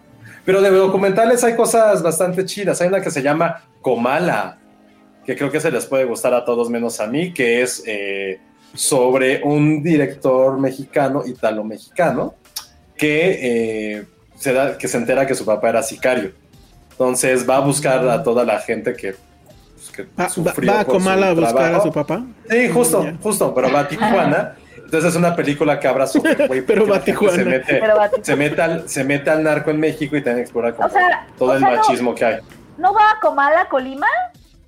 No, no, pero justo, es, habla de eso, es como tener esta símil de lo que pasó con Rulfo en este Ajá. Pedro Páramo, de alguien que va a descubrir a su papá A su y ve que todos son fantasmas porque el papá ya está muerto y pues cuánta gente mató. Entonces, sí se me hace interesante la neta. También dentro de los documentales hay uno de Becoming Jacques Cousteau, que ya se pueden imaginar de qué va. Otro de Kenny G, ¿se acuerdan de Kenny G? Volvió en forma de documental. ¿Se acuerdan de Julia Oiga, no, ese de Kenny G, así le avisaré a mi mamá, seguro estará muy... O sea, ¿quién quiere ver un documental de Kenny G? No sabes. Y Penny, yo sí quiero. Así ya de ya. ¿Qué, qué tal que es algo súper increíble? No, bueno. Oye, nos estaban Nos diciendo que pregunta, la... para- Ah, bueno, ajá, Gerardo, vas, vas, vas. que, que si se va a poder ver Sundown, la nueva película de Michelle Franco. Evidentemente no va a dejar que en México la vean. Lo mismo pasó con Nuevo Orden hace un par de años. No dejo que No la se vean. pudo ver. Oye, oye, para- oye, Penny, ¿estás emocionada por la nueva de Michelle Franco? Ay, qué complicado todo. Es, es- es muy complejo la vida. Resérvate, resérvate, Penny, no, Ya les- tienes que ya- contestar. Ya les conté de mi gatito. Está dormido. Está dormido. Y así. Muy bien, muy es bien. Una, es una vida muy complicada ahorita. A veces me da migraña. Me imagino, sí, no. Muy bien, bueno, ¿qué más? ¿Qué, qué más vas a ver o no ver, Josué? No, más bien creo que lo que sí vamos a poder ver. Bueno, tampoco. No, es que sí hay muchas que se los juro. Tengo aquí mi lista para que vean que no estoy mintiendo. Tengo Ay, mi mira qué ordenadito. Y según yo, todas las rayadas eran las que iba a ver. Y nada más las que tienen como un Ay, circulito son las que sí, están, sí se pueden ver. No, bueno. Sí, su neta está bien triste mi. Bueno, no, no es triste, pues. Oye, sí admiro que. Josué puede escribir derechitos sin cuadrícula, yo no. Ah, no, sí, tiene puntitos, tiene puntitos. Ah, tiene puntitos. Ah, Sí. es que no se ve. Es de nuestros amigos del Instituto Goethe, Ah, buenísimo. Que sí es la mejor libreta. Oye, Me pues, preguntan la de, mal. la de Naomi Watts, esa sí se va a poder ver. Ahorita Vaya. les digo, se llama Lakewood, que trata sobre un, un asesinato, un tiroteo en una escuela y una mamá que tiene que llegar a rescatar a su hijo. Entonces, esa sí se ve súper buena, la neta. En el, pas- en el pasado Toronto, es- este, la de Naomi Watts también era una de las, de las únicas que se pudo ver, ¿no? La de Penguin Bloom. La, del pingü- la de los pingüinitos. Ay, qué horror. Ah. Esa sí la viste. No. Yo Yo- la yo- empecé a ver y dije, no, vi. sale bye. Yo la vi, Penguin Bloom. Ah, hay una que se llama Electrical Nights, creo, no me acuerdo bien el nombre, de Benedict Cumberbatch que habla sobre gatitos. Y tampoco la voy a poder ver, pero No. pensé mucho en ustedes cuando, cuando, leí, la res- cuando leí como el resumen. Dije, güey, es de gatitos y Benedict Cumberbatch. Ah, no Qué se puede. poca. Gatitos y Benedict Cumberbatch parece un combo perfecto. Ajá. ¿Y ¿Y se acuerdan de la palma de oro de Titane? ¿Sí? Sí. Tampoco la vamos a poder ver. ¡Maldita sea! Oye, Ya, ya, la verdad es que a ya. ver, Ya espera. mejor di lo que sí, Josué. Mejor me pongo a ver. Esperen, hablemos de qué viene en Morelia. ¿Qué viene Ah, en va, Morelia? va, va. Porque, a ver, de, esas, ¿cuáles, cuáles poder, vamos a poder ver? Tampoco vamos a poder ver ninguna, vas a ver. Porque A son ver. presenciales. Ay, la vez pasada sí fueron presenciales, nada más, las, nada más la competencia mexicana fue las que pudimos Ajá. ver. Pero bueno, amigos de Michoacán, eh, vamos a ver qué podemos Los odiamos porque van a poder ver lo siguiente y nosotros no. Tú ve diciendo, Josué, cuáles no vas a poder ver en Toronto y yo las No, en Morelia. mientras no, voy a revisar. Es que sabes que apenas han puesto solamente las mexicanas. Pero sí hay unas películas en Morelia que quedaron en Toronto que sí quiero ver mucho. La nueva de Celine Sciamma, que se llama Petit Maman. Creo que se me antoja muchísimo. Es una historia como de relaciones familiares. Hay otra que se llama La Esa B. es mía. Ah, es de Ale. Ella la dirigió, ella. Yo la dirigí, es- yo la compré. Ajá. Ay, Es de ella. hermoso. Si la quieren ver, vayan a su casa, ella la tiene ahí. Oye, sí es cierto, solo está, solo está la competencia. Sí, sí, sí, eso es lo único, lo único malo, pero hay otra película que se llama Earwig sobre una chica que tiene dientes de hielo. Entonces esa se me antoja, Órale. la neta, sí, sí, muchísimo. The Guilty, que la nueva de Facua, que sale Jake Gyllenhaal, que trata sobre casi en tiempo real de una llamada de un centro de operaciones del Ah, sí. 911. Pero, pero ahí te va el spoiler. Es un remake. ¿De cuál? De, de- igualita, se llama igual. ¿Guilty? De- ajá. Es, es una noruega y Ah. no hace mucho estuvo nominada. Es la que mandó Noruega para los Oscars, pero no me acuerdo si. Ah, maldita sea. Ajá, entonces además es un remake. Que pues, ya dejen de hacer eso. Ay. No diré nada. Me está rompiendo- Es que se los juro que sí se, hice, eh, invertí un sábado en hacer toda mi selección. Y sí fue bien, bien fiasco como así. Esa no se puede ver, esa no se puede ver. Ah. Lo siento, voy a intentar hacer lo más que pueda para traerles un buen resumen. Vamos, en nuestro TikTok va a haber este como reseñas acabando Sí. cada película. Entonces Ah. nos pueden ver. Va- Probablemente vamos a bailar estas- y reseñar. Ninguna, así. sí, ninguna de esas películas a lo mejor las pueden ver porque sí son demasiado como extranjeras independientes, pero tengamos fe de que en algún momento lleguen. Hay dos o tres películas mexicanas que van a estar en, el fest- en Toronto, pero la neta, con todo respeto a los directores, ninguna se me antoja. O sea, igual ¿Cuáles son? que- ¿Cuál- ¿Cuáles son las que van a La de estar? Rodrigo, Ah, la de, Rod- la de Rodrigo Pla, la de The Other Tom, el el otro Tom. Estuvo También también, está en en- Venecia, ¿no? Y va a estar en Morelia, Va ¿no? a estar en Morelia, pero la- lees la- el resumen y fue como, ¡ay, qué flojera! Hay otra de qué creen que hablan, hay otra de migración y desaparecidos, que, que evidentemente no quiero ver, creo que se llama La Caja. Ah, la Entonces, de Lorenzo Vigas. sí, entonces you know what you get cuando ves cine mexicano. Ya hay otra que sale, ¿cómo se llamaba el malo de, de Roma? ¿Tomás? No. El, bueno, el personaje que, el malo, el que embaraza a Cleo. ¿Cómo? ¿Qué pasó, Penny? Ah, Martín. Bueno, hay una No me película acuerdo. que Es que traemos No, no, un remix de igual. tamalero ahí atrás, pero Sí, bueno. perdón. da igual. Hay una película en la cual es, también hablan de narcotráfico, migración, trata de personas, bla, bla, bla, que sale el malo de Roma y que se va a Canadá y se enamora de una chica. Entonces son como, ah, qué concepto, narco de cine mexicano, wow, la neta, veía que era, o sea, que decía así como mafia, mob, eh, drug dealing, drug trafficking, y evi- evidentemente cuando leías en las reseñas, como de resúmenes, fue como, güey, pito, no te pienso ver, y Es- qué es como- casualidad que todas eran mexicanas. Es como temblor, es como temblor en septiembre. Sí, la neta fue así como de dude, gracias y no, pero, pero en general creo que vienen muy buenas adaptaciones. Algo que noté como de cierta tendencia que estaba pasando mucho en Toronto, a diferencia de Sundance que pasó a principio de año, es que hay muy pocas películas que tengan que ver con pandemia. Ninguna se ha metido directamente en ese tema, afortunadamente. Pero sí vi que por lo menos en cada sección había dos o tres películas que hablaban sobre divorcios, sobre relaciones fallidas.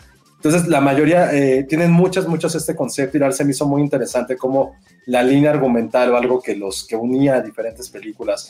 Y me refiero desde independientes gringas, este, sudamericanas, europeas, de donde fuera, era eso, como de relaciones que se iban al carajo y divorcios. O sea, como ya de gente pues un poquito más grande, no eran como tan juveniles. Y eso se me hizo muy interesante, incluso como películas grandes, hablaban de eso, que evidentemente como Berg, Isla Bergman, que no la vamos a poder ver, tiene que ver mucho con Scenes of a Marriage, eh, pues no va a poder pasar, pero te los juro que vamos a intentar ver unas dos o tres eh, al día, hacer las reseñas y a ver qué encontramos nuevo, o sea, qué encontramos interesante. Sobre todo porque recuerdo el año, el año pasado que vi una que me encantó, que se llamaba Apples, una película Ah. griega Sí.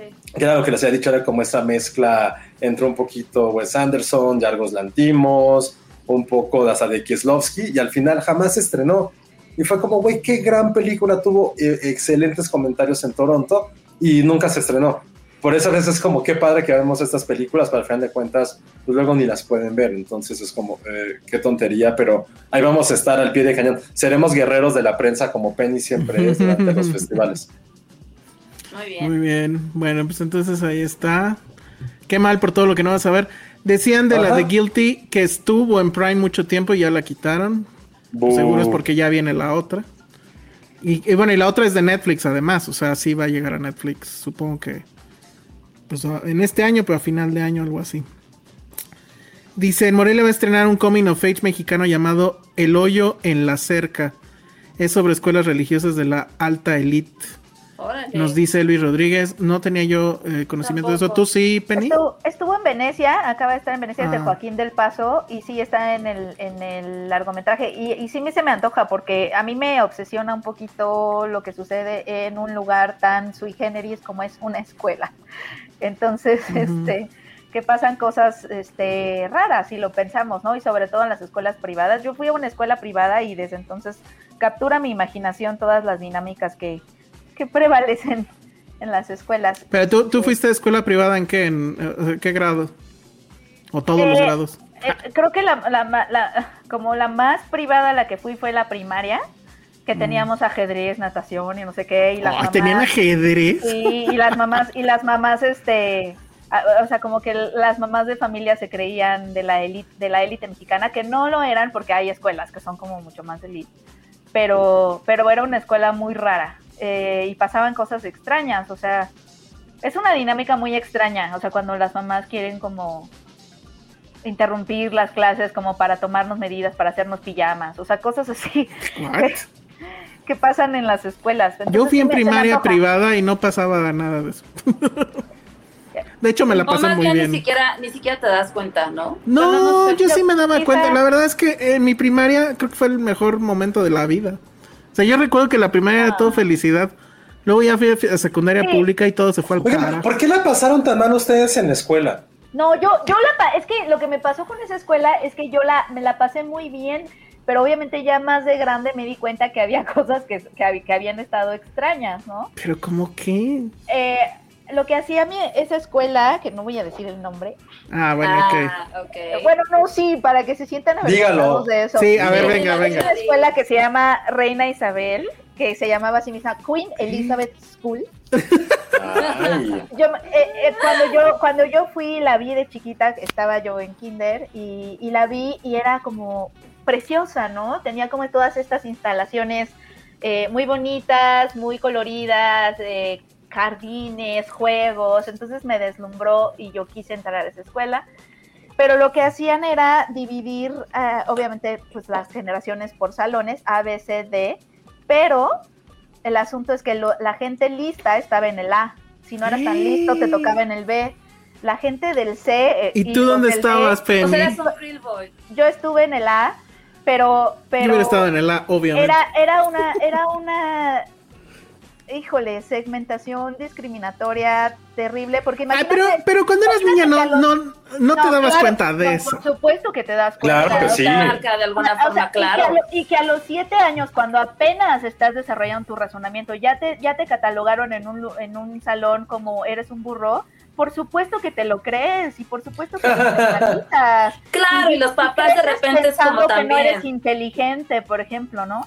Y, y a- además sí hacían muchas diferencias. Lo que sí sucede, y, y, y pas- empiezan a pasar cosas raras que no tendrían por qué pasar en los concursos, que se supone que todos teníamos la misma oportunidad de ganar, estos concursos de quién lleve más periódico a la escuela, Mm. se, se gana ¿A qué el día mamadas? No, eso nunca me tocó. Siempre ganamos los de la A.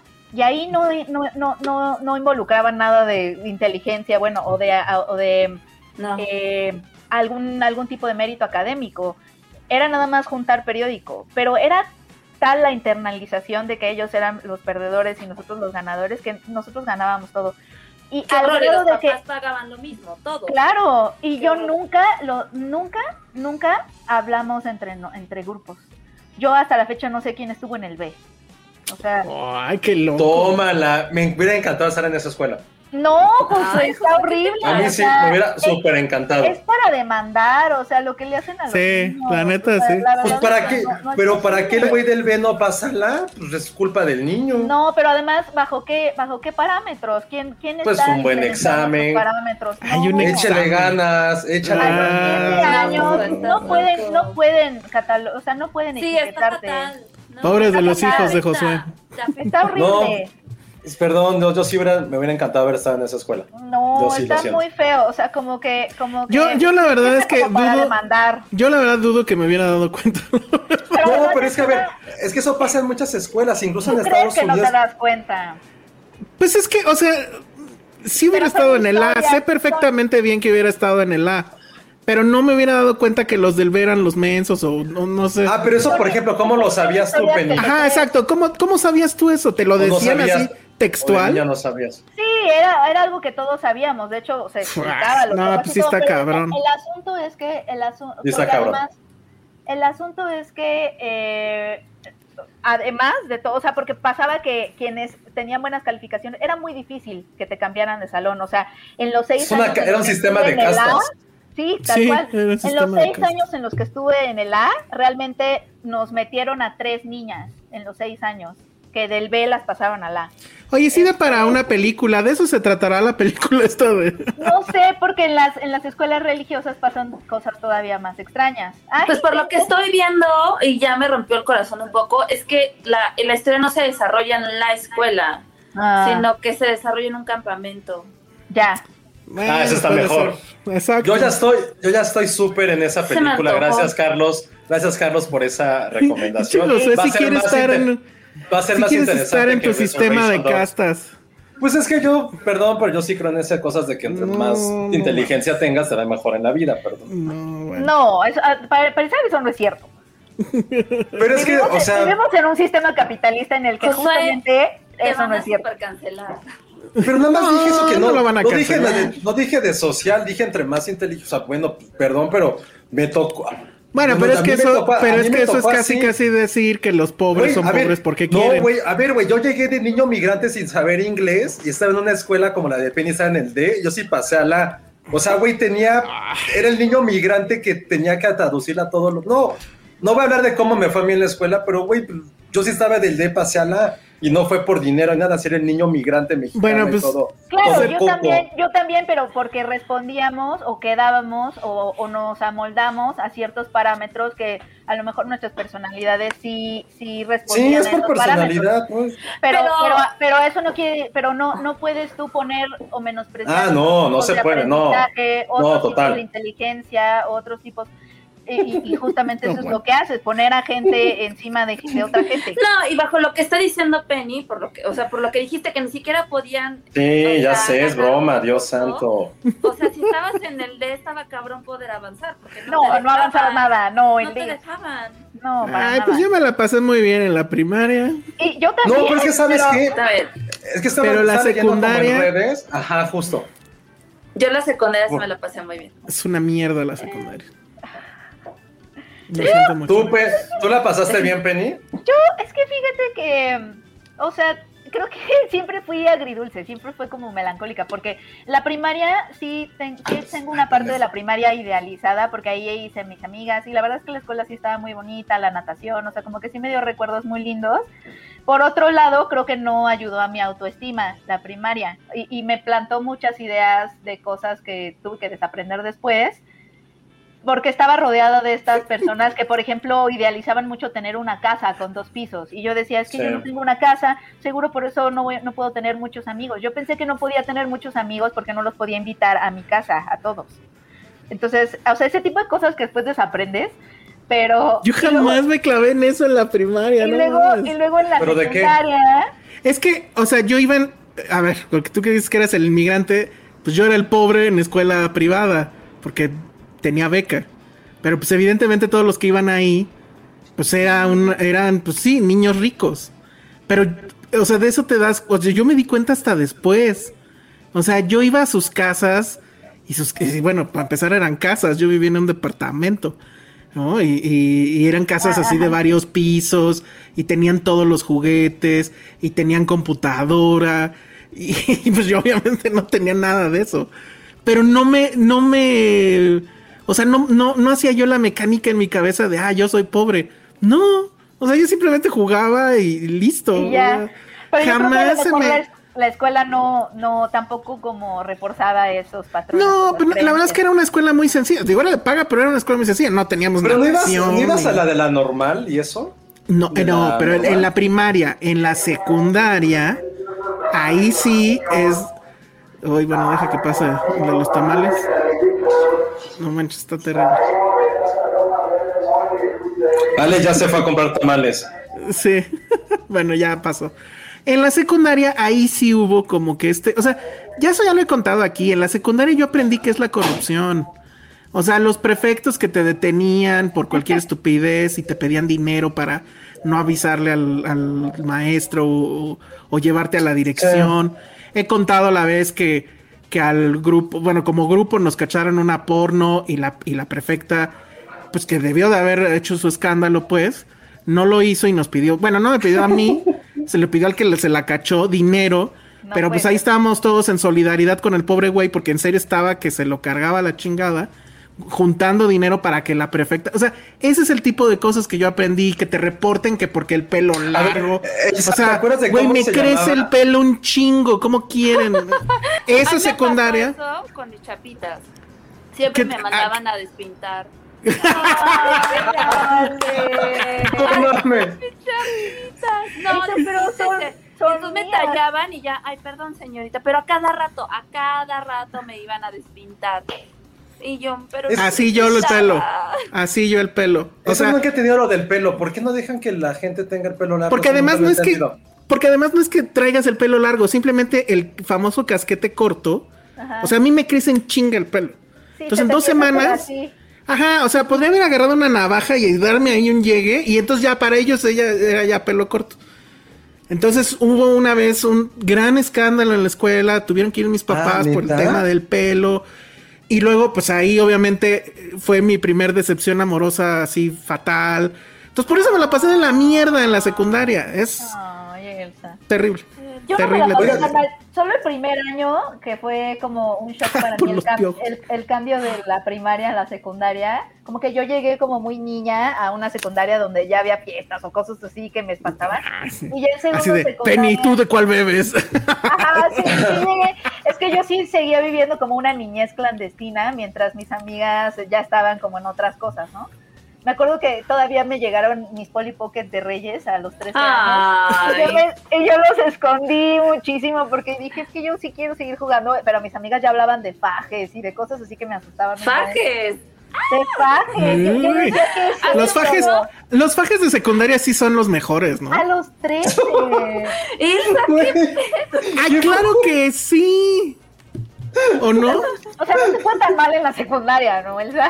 No, pero bueno, pues había ahí de repente a, a veces opción de A cuando mí había los famosos viajes y demás. O sea, no tuvieron novio. O sea, a ver, o sea, a ver tú, Ale, nunca tuviste novio en la secundaria Sí, y no fajabas con él. No, no, era muy tonto. No, Come on, no, que no. I don't buy that. Y bueno, de Josué ya sé que no, porque Josué iba con puros hombres. No, yo en la secundaria iba como. Yo en la secundaria iba todavía mixta. Empecé Ah, con ¿sí? puros hombres Ah, en, la, prepa. Mm. Mauricio Cruz dice, a mí nunca, a mí una vez me querían cortar el cabello en el baño de la secundaria. Oye, pero alguien No, nos dijo que, que era por los piojos, por eso no dejaban tener a los hombres pelo largo, no. No, creo que sea por Eso eso. dijo, pero no, no, No, es por eso. Era, era más bien por apariencia, ¿no? Por... Pues Sí, por una idea de... Es como Es una tontería. para no Es una verte estupidez. desaliñado. Falda abajo de la rodilla y todo el mundo se subía a la falda. o sea. Pero no sé si eso siga siendo actual, o sea, no sé si alguien de, de que nos Yo sí a tenga como falda, la neta. primos o, o sobrinos como en edad de secundaria y sus escuelas los dejan llevar pelo largo. Yo creo que ya en esta época sí, ¿no? Deberían. Es como, güey, ya. No sé. O no sé. Patterson A mí- acaba a de pasar del B a la, dice Patty. A mi sobrino, a mi sobrino no sé. Le voy a preguntar a mi hermano. Bueno, pero pues con eso no sé si respondimos tu pregunta. Ya queremos ver esa película, ¿cómo se llama otra vez? En la casa de Pero ya dijeron que no. No, se llama El hoyo en la cerca. El hoyo en la- Bueno. Muy bien, no, no sé quién, no sé si quién la recomendó, si Carlos o Elvis, pero lo hicieron muy bien. Creo que ya la vendieron, deberían ser RPs de esa película. Ya nos tienen a los cuatro ahí enganchados. Y Penny, ¿qué otras películas vienen de Morelia? A ver, eh, pues de la sección de largometraje mexicano, es lo que estaba viendo. Viene la nueva de Claudia St. Luz, que es la directora Mm, de, sí la quiero ver. de Los Insólitos Peces Gatos, se llama El Camino de Sol. Mm. Eh, está la de Rodrigo Pla, el otro Tom. Está otra que se me antoja muchísimo, que es de Ángeles Cruz, que se llama Nudo Mixteco. ¿De qué va Eh, esa? eh, Ángel- Ángeles Cruz es una cineasta indígena y justamente lo que ella decía es que su película iba a explorar pues la sexualidad en, en, en, en, en estas En comunidades en Ah. donde pare- es que ella, ella- ellas decían en una me acuerdo que en un Morelia ella hablaba de cómo a ve- en el cine las mujeres indígenas o son nada más las que limpian las casas o sea pero pa- o, o son madres sacrificadas i- ignorantes etcétera Pero ya van a tener su estatua, Penny. y parece que nunca, sí, que además ni es indígena, es olmeca, que es diferente. Pero gracias, cuarta transformación. Este, pero, pero, ¿qué? Ah, pero justamente como un poco no se explora la sexualidad de, de las mujeres indígenas, pareciera que son asex- o sea, que son asexuales, o sea, no, nunca hay ese, no, no hay esa Mm. exploración en, en el cine, ¿no? Entonces, eh, eh, esa es como su película, la, la verdad sí la quiero ver. Está también una Oye, película de policía. esta, cineasta Penny ya, habían, ya había hecho otra cosa, o sea, es como ópera prima. Ah, eh, se- es su es su ópera Ah, prima, según yo, de Ángeles. Ella, ella había hecho un corto, había hecho, había hecho cortometrajes. Déjenme ahorita se lo. Es que sí hay un cineasta oaxaqueño que se llama Jorge Pérez Ella es- Solano, que justo hace mucho cine enfocado 100% como en esa parte de Oaxaca. En la Mixtecas después le preguntaba por si no habían trabajado juntos, porque literal todo su cine de, de Jorge está es como de esa zona. Digo, Ángeles Cruz es actriz, o sea, eh, ella Maybe, a ver. eh, eh, eh, Mm. es, es actriz, estuvo en Aquí en la Tierra, eh, este, digo, Tamara y la Catarina, o sea, como que ha estado en- en Ah, bastantes- esa me gusta. Sí, y es una gran, gran actriz, o sea, ella Sí, sí, en, sí. en general. Este, pero este es su ópera prima y ella ya había este, dirigido cortometrajes como La Tiricia Mm. o Cómo curar la, la tristeza. Entonces, pues ahora ya llegó al, al, al ficum. Y también está la de una, poli- una película de policías, que es la que estuvo en Berlín, de Alonso Ruiz Palacios. Sí, ya la. Bueno, yo ya la vi. Y este, de hecho, ya hicimos la, la crítica ahí en filmsteria.com, la pueden ver. Creo que ya está súper spoilereado el, el gimmick. No, no lo Es- digas. No lo digo, bueno, pero siento que sí, ya. De entrada, cuando. Por el propio género al que le pusieron a la película, ¿no? No, tampoco voy a decir qué. Pero sí me gustó. Definitivamente no supera a Güeros. Eh, de hecho, creo que me gustó un poquito más que Museo. Pero sí, sí está muy bien. Dice. Oye, además, Chimal- perdón, como, como dato, perdón, de película de policías, me escribió la gente de Netflix para decirnos que eh, va a estar el 20 de septiembre en la Cineteca Mexiquense. Entonces se va a poder ver Mm. incluso antes que en varios festivales. A mí sí se me antoja mucho, creo que todos creemos en Alonso Ruiz Palacios, Sí. entonces... ¿Tú ya la está, viste, está Penny? mu- está muy Yo bien. no, yo no la he visto. Yo supongo que la voy a cachar. Está muy bien. en Y, la y verdad es que mientras menos sepan de ella, mejor. Sí, yo no Ok. quiero saber Porque sí hay una sorpresa ahí muy padre. Este, digamos, como que a media película que te cambia por completo todo el juego. Y, y creo que sí está bastante bien logrado. Oye, y es. ¿dónde está? Ah, ¿Dónde. ¿En qué ciudad? eh, ¿Dónde está como ambientada? no, es aquí en la Ciudad de México. Ah, no, lo pregunto porque la neta creo que lo que ha hecho muy bien Alonso es retratar la. Ciudad de México. O sea, No, el museo era como... En museo creo que si alguien fuera de satélite de nosotros, creo que seremos muy orgullosos de, de esa película. Y creo que este Ale, que es como Puma UNAM y llora cada vez que alguien habla mal del UNAM, yo estaría muy orgulloso de que estuviera, de que Güeros hablara así de mi escuela. La neta, yo estaría No, aquí es feliz. completamente ciudad otra vez. O sea, Qué bien, ¿no? hace muy bien. O sea, creo que ya está más que clavado en el tema de ser como que el cronista de, de- de cierta forma de, de la ciudad. Sí, sí, sí. Y este, y las actuaciones están muy bien, no recuerdo ahorita los nombres. Si quieren al rato se los paso, pero está muy bien. Y sí, o sea, mientras menos sepan, mejor. En teoría sí va a estar en cines, en algunas salas. Ya saben, yo creo que las mismas salas en las que estuvo en su momento Roma o The Irishman. Y ya después llega a Netflix. Eh, ahorita les digo cuándo. En noviembre. Pero en noviembre, ok. De noviembre. arte, seguramente. Pero sí es muy, muy, muy recomendable. ¿eh? Y bueno, ya si tienen muchas dudas, pues ahí está mi texto en filmsteria.com. Luego Iván Chimal dice que Josué fuera a secundaria de puros hombres no es pretexto para que no pudiera pagar. La no, opción estaba. Pero es que, bueno, ya no voy a hablar más de Pero ese es tema porque ya vi que toqué un, un punto sensible. Es que, ¿qué entienden por fajar? Pues Oh, ya, bueno, segunda ya, base, ¿no? para. Es que no sé. entiendo por qué el escándalo. O sea, fajar es como por encimita. Y pues Ajá, eso es a lo que llegas en secundaria. Sí. Pero Pues entonces, ¿dónde está el escándalo? A mí me sonaba horrible cuando pasé, o sea, porque todavía yo era una niña. Y me acuerdo Ajá, que yo también. me acuerdo que mis amigas hablaban de eso, me sonaba asqueroso, como de, "Ay, ¿por qué no? Y, y con mis polipockets así. Echar el, Ay, no. echar el fax, decían en la secundaria, o echar el Y paisano. me daba Sí. como cositas, así como. El En mi, época, a lo- fax. en mi época a lo mejor no había fax todavía, pero Ay, no. Ay, o sea, ¿Seguro? ¿Qué pasa? bueno, está bien. No volveremos a hablar de sexo en este podcast porque se ponen locos. Oh. Este, no. No, pero es que creo que es la, es, la, es la palabra, es la palabra, es el, la palabra fajar. Sí. No es el hecho, entonces- la palabra suena pero entonces- muy- es horrible. Pero ¿qué otra palabra usarías? Pues llegar a segunda base suena más, Bueno, más metafórico, es más poético llegar a segunda base. Ah, poético. Es, es, es una de las bonitas cosas que nos da el béisbol, eso sí. En fin. Bueno, Ah, pues ojalá, ojalá Morelia, a diferencia de Toronto, pueda pasar varias películas en, Ojalá. En sistema de bueno, no streaming, pues. Oigan, sí, pero aprendan, apréndanle acá. Pues. O a Sundance, que lo hizo muy bien. Sí, yo estaba, tenía mucha fe en Toronto y fue como, no, pero va a haber gente, si alguien de ustedes como vive en Toronto o está en Canadá, pueden ir a, a las películas este, físicamente y ahí va a poder verlas, entonces está nos padre. platica y puede ser reportero Filmsteria. Eh, Reportero Filmsteria, guerrero de la prensa extranjero. Exacto, nos avisan.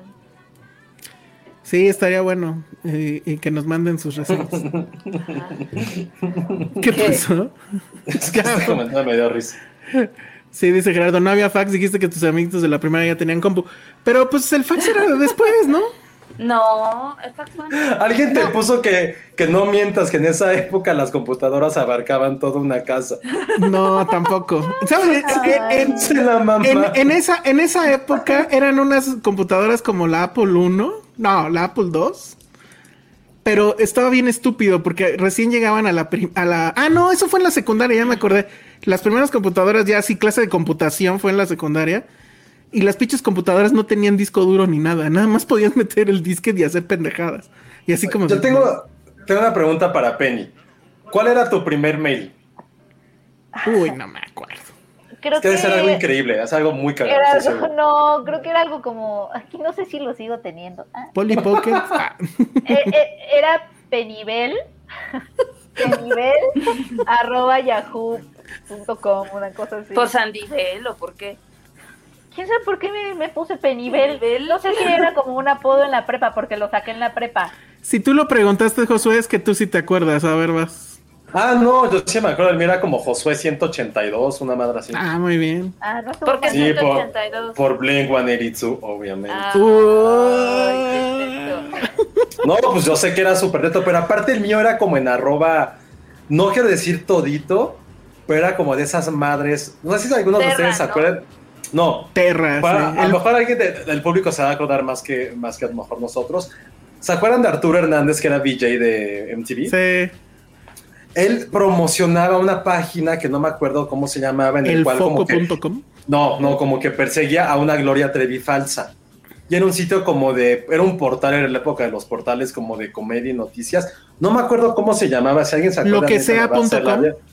Probar, maybe, maybe. Ay, ¿se acuerdan de gusanito.com? no mames, no. Que mandabas tarjetas virtuales. Yo me Ay, ahí. sí es cierto. Sí. O sea, yo, yo estaba claro. fajando y ustedes mandaron. Ah, Yo le, yo le mandaba tarjetas por ahí a mi novio. Oh. Mi, mi relación, mi noviazgo de la secundaria era muy teto. No, me acuerdo que nos besábamos muy mal, o él besaba muy mal, o yo besaba muy mal. Pero era de que nos besábamos y era, bueno, adiós. y me encantaba esperar la salida, o sea, que ya fuera la salida porque era la hora de darnos un beso. Ah. Oigan, y aquí nos dan una. juntos. Aquí, aquí dan una opción a la palabra que no quieren que mencione. ¿Cuál? Y tampoco la voy a mencionar porque es un caldito. No, pero caldito ya es. es Ah, sí, ya es otra. Sí, no tengo idea. un caldito, vamos a echarnos un Oye, Jimena Lipman dice que demos credencial reportero Filmsteria como en Bisbirige. Sí. Estaría bien, ¿eh? Estaría bien padre. sí. Estaría súper bien. ¿No era en América Online? Pregunta el Kenny, tu mail. No, no, creo que sí era lo que sea.com, ¿eh? Entonces Ay, era Pati, Josué sí es como 182 arroba Yo recuerdo que lo que sea. sea.com era un sitio muy cagado, pero no recuerdo exactamente qué pasaba ahí. Sí, creo que sí era así. Y mi primer mail seguramente fue Hotmail. Seguramente. Ah, sí, Hotmail. Ah. Creo que el mío más bien fue penivel arroba Hotmail. Mira, mientras yo hacía eso que dicen que no hay que hacer, a Patty, un novio suyo le mandaba tarjetas de gusanito. yo. Ay, seguro, seguro es Elsa todavía. Yo me Eh, acuerdo perfecto de esas. Le mandaba a mis amigas Oye, ¿y si tu novio no tenía compu? Pues en la escuela lo Internet, cibernet. Sí. No, En pero el en, la ciber. escuela había computadoras, lo podías ver ahí.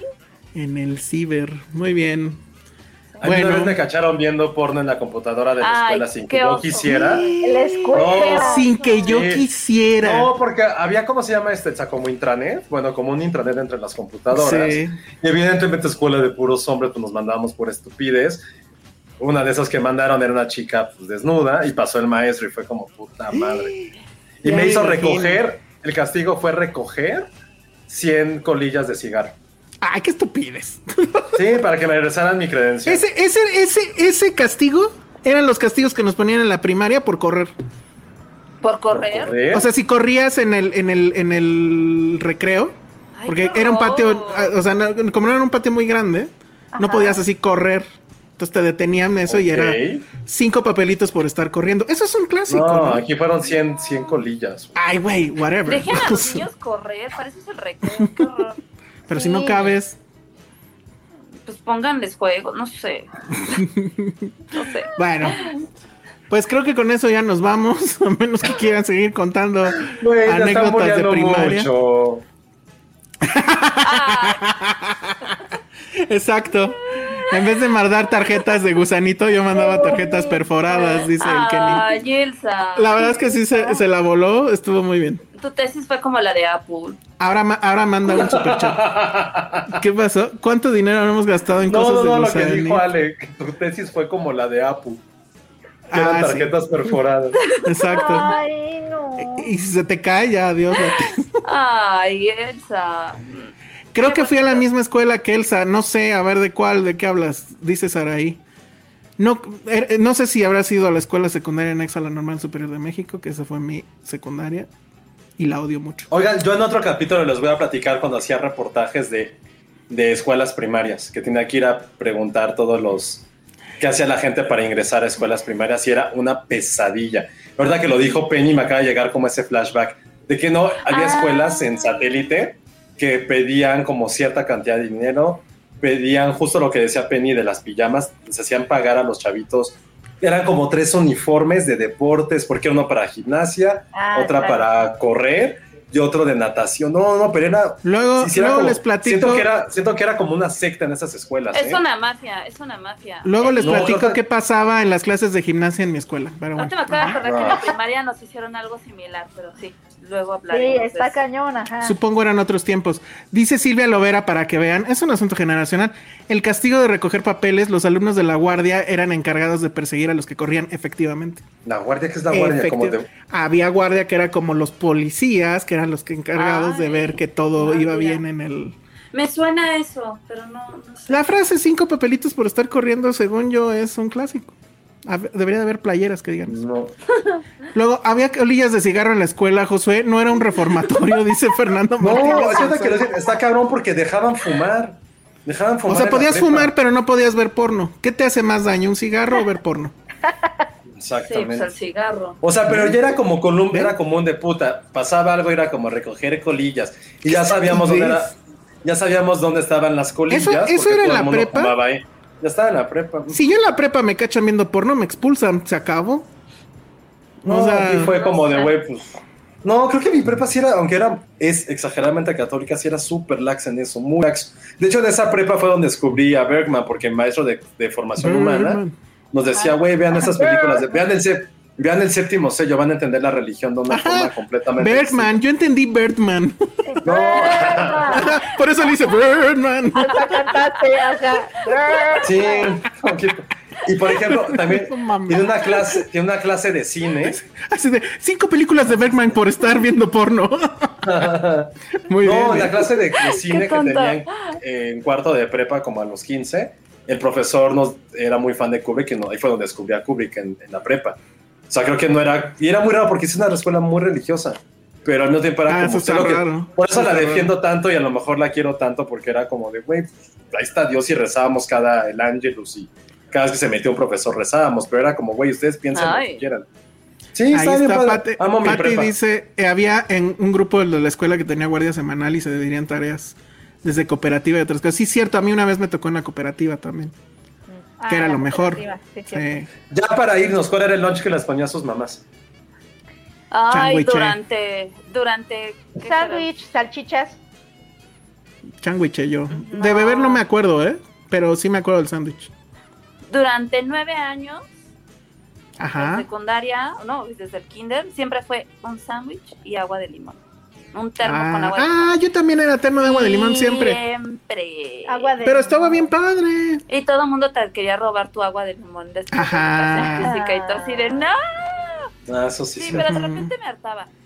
Sí, porque yo veía que todos compraban, o sea, llega el recreo y todos compraban papas y Eso, eso odiaba, odiaba a los que compraban cosas y que tú no, porque era como, güey, ¿por qué ellos sí yo compran? pero ¿por qué no? Es que eso es malo, no puedes estar comiendo papas, mira, mejor come tu sándwich.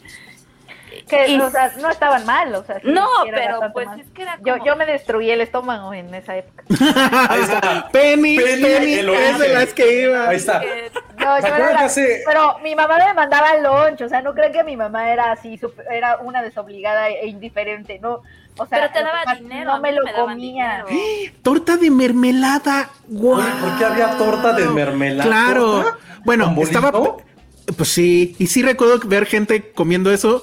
Pero yo sí decía, eso debe saber bien. Pero había los de la torta de. Con, con plátano. Eso sí digo que está mal. ¿no? Uy, bueno, eso sí, las quesadillas, ya sabes, con, con tortilla de harina y jamoncito y queso y que te Ah, esos ponían en papel aluminio también. me. Ah, también me daban de eso y recuerdo que me la ponían en papel normal y siempre se pegaba. No, a mí me la ponían Sí. en papel aluminio para que no se pegara. Para que no se pegara. sí. Ajá. Es que éramos pobres, Ale, perdóname. Oh. Yo, yo quiero hablar públicamente a mi mamá. Mamá, beso, pues de repente me escuchas, pero mamá durante, hasta que estaba en la universidad, me hacía mi desayuno que era un chocomilk con plátano mi, hue- Qué mi, rico, huevi- no mi huevito, Chocomil y con los- plátano. Hue- y Huevito los con katsu. Huevito. huevito con katsun, sí. No, Mi mamá mamá. era la, y era la Como Andrés reina, Manuel. Mi mamá, mi mamá era la reina de usar la, tos- la sandwichera. Ah, Porque pues, será Ah, san- rico. ¿Por qué los sándwiches de sandwichera saben mejor? Porque estaba derretido el queso. Exacto. no y el pan es crujiente. Y, y y cuando mi mamá tenía como poco de hueva y me daba cuenta que tenía hueva, como que no metía bien el, el jamón al sándwich y se quedaba como fuera una parte del jamón, pero se, se quemaba tostaba. con la la tostada era como, mamá, neta, lo Riquísimo. hiciste cabrón. Pero al mismo tiempo, sí, y era como mamá, así cuando decía eso era como, güey, sé que le dio hueva, no se dio cuenta del manjar que me acaba de dar. Lo malo es que me lo comí antes del recreo, porque era tan rico porque todavía estaba como derretido, que era como a las nueve, era de comiendo mi sándwich. Y como tenía brackets, usé brackets un tiempo en la secundaria, tenía que comerlo también. como, como así, ¿sabes? Ajá. No, no, claro. no lo podías, no lo mordías porque se te quedaba en medio, Sí, le sino que lo partías. y ya, sí, sí, claro. Y no le quitaban la orillita al sándwich. No, a mí me gusta la orilla.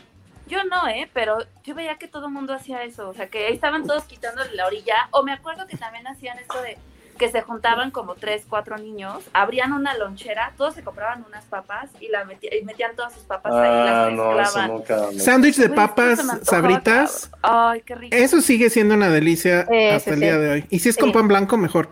Sí. Noé Durán dice, pues qué fresas, a mí me gustaban las tortas de chocolate en polvo. Eso nunca ¿Qué? lo No, Noé, ¿puedes especificar qué más es de eso? Porque creo que tienes ahí algo potencialmente ganador. Ajá. O sea, no, Bueno. no entiendo, no entiendo cómo va, pero si puedes especificarlo, te lo Sí. juro que Mi lo quiero hacer. mi abuelita Explícanos nos cómo daba, nos daba tacos de azúcar o tacos con cajeta. Y sabe ¿De azúcar? Sí, o Ta- sea, una tortilla calientita así, ya sabes. Pero con azúcar. azúcar y Órale. el taquito y sabía rico. No. O sea, taco de sal, No, de azúcar. eso sí, pero de azúcar. Mira, mi papá me le ponía cajeta y nos la daba. sabía riquísimo. Riquísimo. Dicen que la torta de plátano también es muy rica, pero yo nunca he comido. Ese una. sí siempre me ha dado asquito, ¿eh? Tampoco. Yo nunca he Sí. comido una. Acaba de caer un, un super chat eh, que eh, es de Jack Fan y nos dice, vean la serie documental Al Descubierto en Netflix, dirigido por Crystal Moselle. Mi favorito fue el de Caitlyn Jenner y Mafia sobre hielo. Pues ni modo, Querido Jack Fan, ¿es el de Untold? mm, no sé. A Creo ver, que Creo que es el de. Untold. Es Untold, gracias, porque yo quería hablar de eso y nadie más lo iba a querer hablar. Muy bien, lo malo es que cuando suceda van a empezar a hablar de la draga y no sé qué. Pero bueno, sí lo vamos a hacer la semana que entra. No, no, este no, será dentro de 15 días. Ok, dentro de 15 días. Bueno. Dentro de 15 días hablamos Jack Fan porque... aparte Ah, sí, porque, porque José va a estar ocupado viendo... No, pero que- aparte son, son documentales, este, salen un capítulo a la semana. Pero Ah, son de deportes, entonces... Uy, qué horror. Bueno, ya ni modo. Gracias, Jack Fan. Ah, ojalá no sea eso. Ahorita voy a checar, de hecho, qué es. No, sí, Es- son, está padre. Mm, sí, creo que sí es de deportes por lo que nos están diciendo. Bueno, el multiverso de los lonches, dice Fernando Martínez González. Muy bien. Bueno, pues ahí está. ¿Cuál era tu favorito de la, de la cooperativa, Penny? ¿Qué comprabas en la, en la tiendita? Ay, me compraba mis rufles de queso. Bien, sí. Y, y lo mejor era mi dedo indie. De ¿Qué es eso? Oye, ese Penny, somos, somos, ah, es que somos de la misma edad que tonto iba a decir. ¿Qué es eso de Penny? De Penny. High De... five. de- Así, High five, high five. High five. Ah, Es, es, indie es dedos, pero sí, yo lo conocía como dedos. Dedos indie, sí, es como un dulce de tamarindo, Ale, que no sé por qué le dicen dedo, parecía un dedo, bueno. Sí, un dedo así, grosero.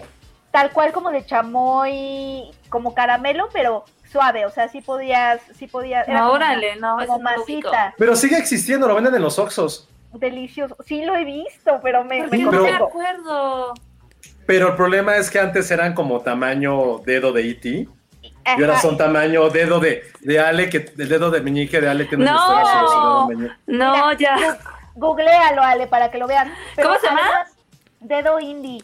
Pero además cambiaron, porque en la primaria cuando los comía, híjole, qué delicioso. Después se hicieron como más masudos. Antes eran, Sí. tenían como más caramelo. Que hasta- Ah, ya sé cuál es. Sí, estaba muy Es una cosa que, ve- que adentro, o sea, como que estaba alrededor de un palito naranja. No, No, esos se No. llaman ricaletas y son horribles. Haz de cuenta no que literal pero- era como un pedazo de tamarindo, estaba suavecito, pero luego te tocaban unos duros, ya sabes, de los que tenían ahí viejos. Pero justo ahorita ah. es, es como más polvosito y cosa. cuando yo lo comía más bien tenía como más caramelo, tenía, eh, era, Sí. tenía como este, Sí. esta apariencia como de plastiquito que tiene el caramelo. Hoy se me hace agua la boca. A mí también lo estoy viendo y digo, güey, ay, No, Penny, Dice- no comas eso ahorita. Ahorita ya no comas eso. No, No, esa es una bomba Dice para tu Héctor, estómago. eh, Héctor Cabañas, dice, los indie hay en todos lados, yo los meto al cine. Imagínate eso, Penny, entrar a la película y poder comer un dedo indie. dedo indie. Ver una película indie comiendo un dedo indie. Vale. Luego. No mames. luego está... Ya me dio todo, ya. Ya ves, ya, ya, Elsa. No, ya se bueno. murió. Ya, Sí, ya. ya me morí. Bueno, oh, nos dice Monse, la paleta de lote era un clasicazo y el Ah. huesito que tenía plomo. El huesito. Ah, sí, Yo también. no sabía que tenía plomo, pero explica mucho. Sí, yo también era más fan de sandía. A mí también el de sandía era el mejor. O la, la rocaleta me encantaba. Había, había una de pollo rostizado, ¿no? También. Ah, Sí, también. Y la de la cerveza. Que Ah, la de la La cerveza. no manches, la cerveza. Esa fue mi adolescencia, la paleta de cerveza. O sea, en vez- en- en de beber cerveza, decía, "Tu toma- suerte, Esa también. amor", Y sí te decía. ¿verdad? Tenía frases. La manita sí tenía frase. Tenía frases, Sí. la manita gitana. Creo que Era como, "Hoy vas- hoy- sí. Sí, me decía como la amante, decía, hoy vas a fajar con tu novia, según Elsa. Ándale, exactamente, exactamente. Ah, esta está buena, los dragoncitos derretidos. No. ¿Nunca le entraron a los ¿Saben qué me dragoncitos? gustaba? A mí lo que más me gustaba era una bolsa que vendían de chicles, que eran de Popeye.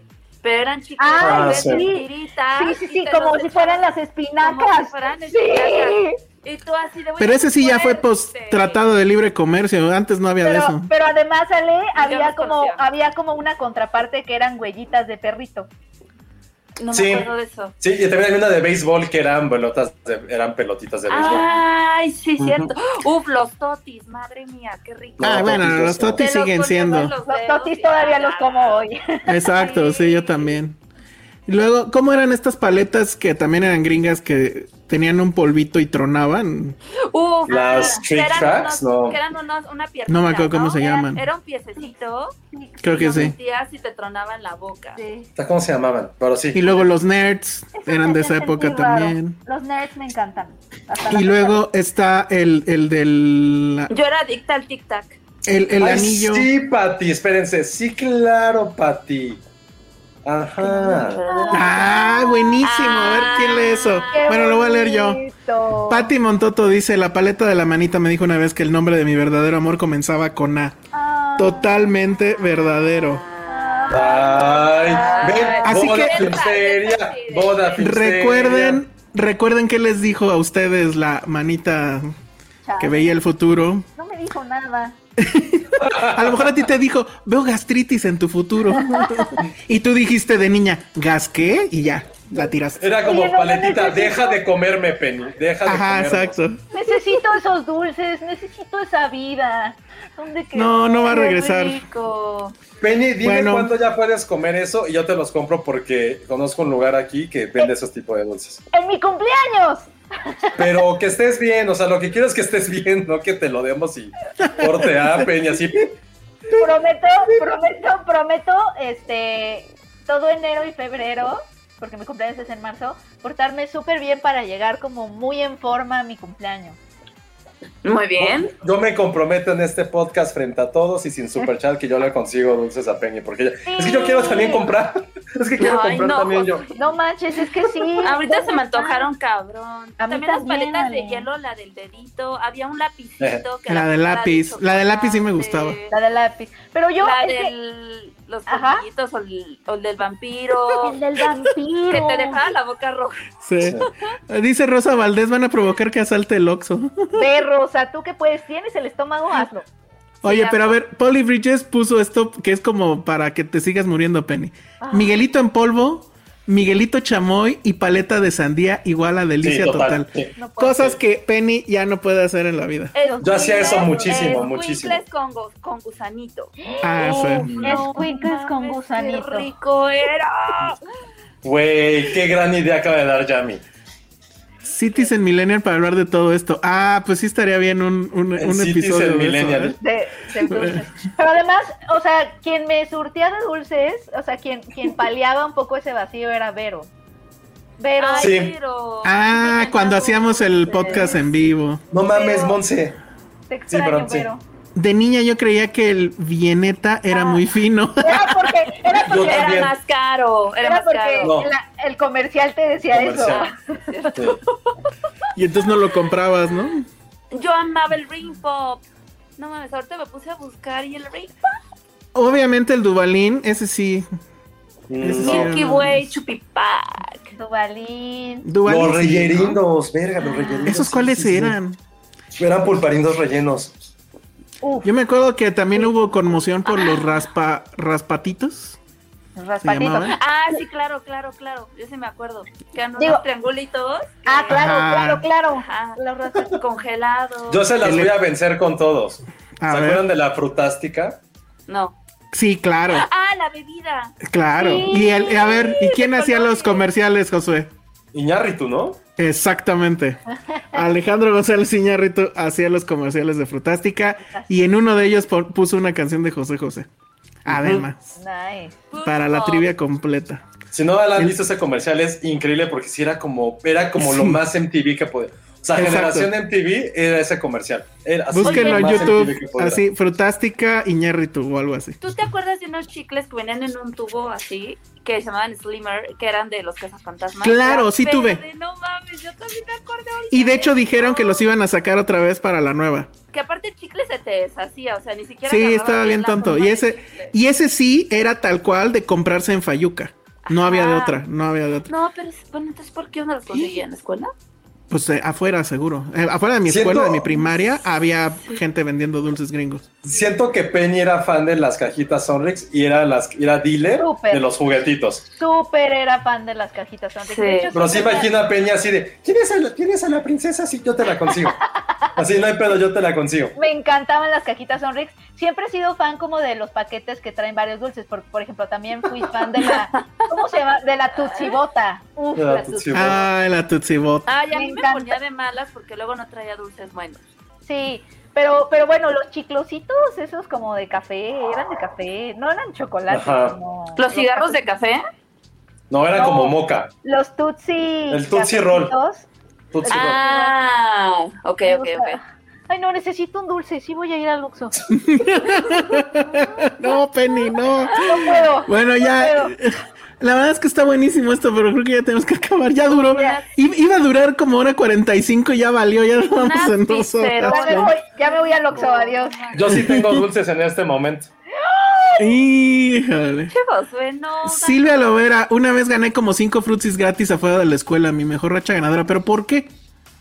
¿Qué hiciste? Ajá. Ajá, exacto. ¿Cómo los ganaste, Silvia Lovera? Dinos. Porque había, este, en las tapitas decía frutzi gratis. Ah, Ay, no. Ah, sí es cierto. Claro. Sí Creo que sería uno que decía cinco Pero cinco. Creo que sí no había una, ¿eh? A mí me Que pasó era como el toma me 4 gané. del 1.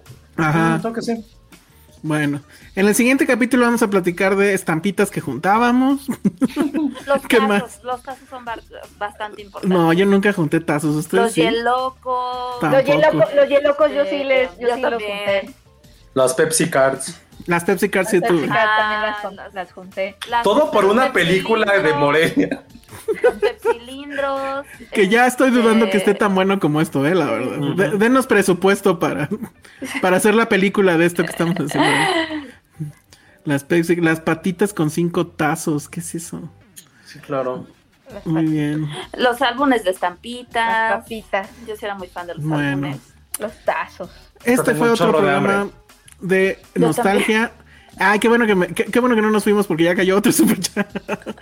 Doy la tanda de paletas, dice Héctor Cabañas. Uf, Eh, Dice, a mí me gustan las bubalo, claro, extreme. las búbalos. como agitador de vodka. No, ¡Qué rico! ¡No mames! qué gran descubrimiento. La cara de Penny, no. ¡Qué delicia! Ay. Está increíble. Los tazos de Disney. Sí, exactamente. La siguiente semana vamos a hablar de los álbumes de estampas que tuvimos. Yo todavía tengo los míos. Y, Yo eh, nada más conservo dos. Josué tiene todos los panini, creo, excepto de un año. Está muy bien. Bueno, pues ya vámonos. Porque si no, no vamos a acabar en serio. Ahorita me acabo de acordar de otras paletas. ¿Cómo se llamaban las que tenían caritas? De un la- eran dos. Ah, Lado, sí. sí, Ah, sí, las sí. palelocas, ¿no? Vale, loca. Qué Oigan, pero ahorita, por ejemplo, los niños ya no pueden coleccionar esto, ¿no? Como que ya no existe eso. Pues es que ahorita ya con esta onda de que nada de azúcar. Ahora es que ya no pueden, es puro no ya no pueden, ya no pueden comer eso, o sea, es lo que me refiero. O sea, qué bueno por su salud, mal nosotros, ahí está Peña, estamos todos. Pero creo que los niños ya no pueden, ya no comen eso, ¿no? Los niños de hoy van a estar mejor que yo. Sí, pero, Pero, más abur- felices. pero súper aburridos. Pero súper aburridos, Penny. ¿Qué, sí, cole- sí. qué coleccionan? ¿Qué coleccionan? ¿TikTokers que bailan? Esa es su Exacto. colección. Ajá, eso, es eso es, eso es. Totalmente. Por cierto, suscríbanse a nuestra TikTok. Ah, Donde Yo viví, yo viví una infancia y adolescencia de explosión de sabores. Exacto, Insisto, mientras eso. yo estaba, no sé qué, ustedes están al parecer. No, bueno. Bueno, con esa reflexión nos vamos. Redes sociales, Penny. Arroba Penny Oliva. Ah, aquí ya no platicamos que sales en TV UNAM. Oye, sí. Sí, de qué a ver. A ver, rápido, dos segundos. rápido. Ayer, ayer en el post temblor y que le pones a la tele para calmarte, o en mi caso así fue. De repente estoy en el zapping y sale Penny. y entonces, bueno, ya luego me di cuenta que era TV UNAM y estaba hablando de algo, pero nunca supe de qué. Era Ese- una pe- película que acababan de mostrar que se llama Last Time I, I Saw in Paris. I saw- eh, last Time I... La última vez que vi París. en español. Ok. con, Elizabeth, con Elizabeth Taylor. Este, y me invitaron a hablar un poquito de ella al final. Estuvo bonito. Ah, qué padre. Sí. Sí, pero sí, sí eran como la una de la mañana. Pero me encanta que tu, me encanta que tu post, post temblor fue, fue, fue verme en TV UNAM y cuando me mandaste, cuando vi ese tweet, yo estaba, mi post temblor fue comprarme una sopa maruchan.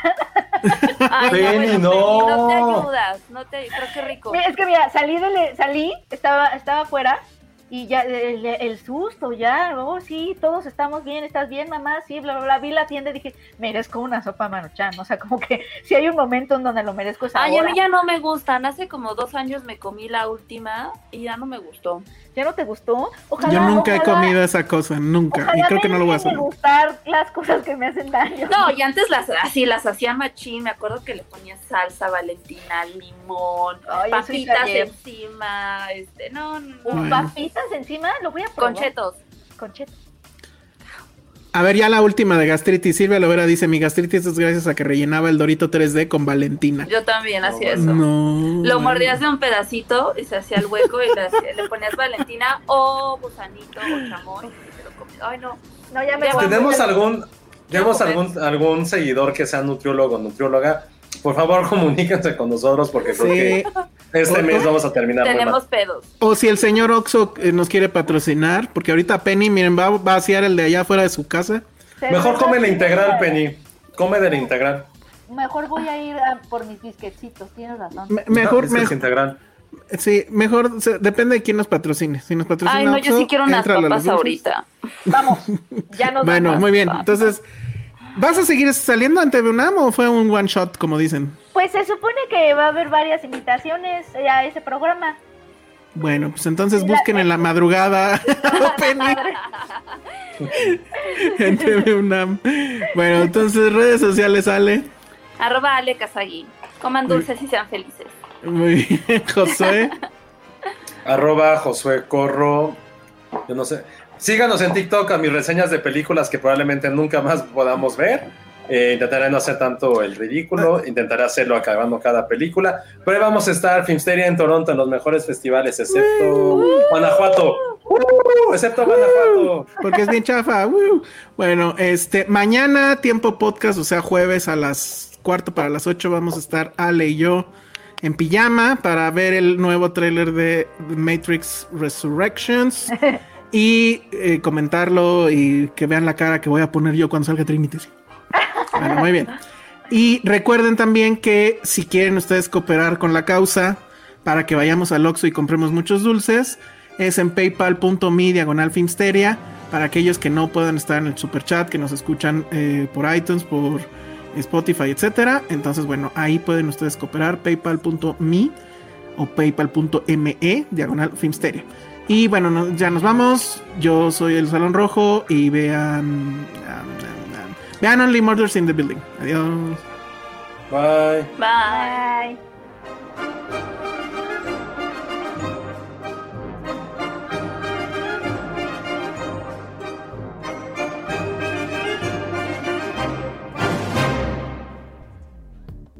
Dixo presentó Filmsteria con Penny Oliva, Alejandro Alemán y Josué Corro.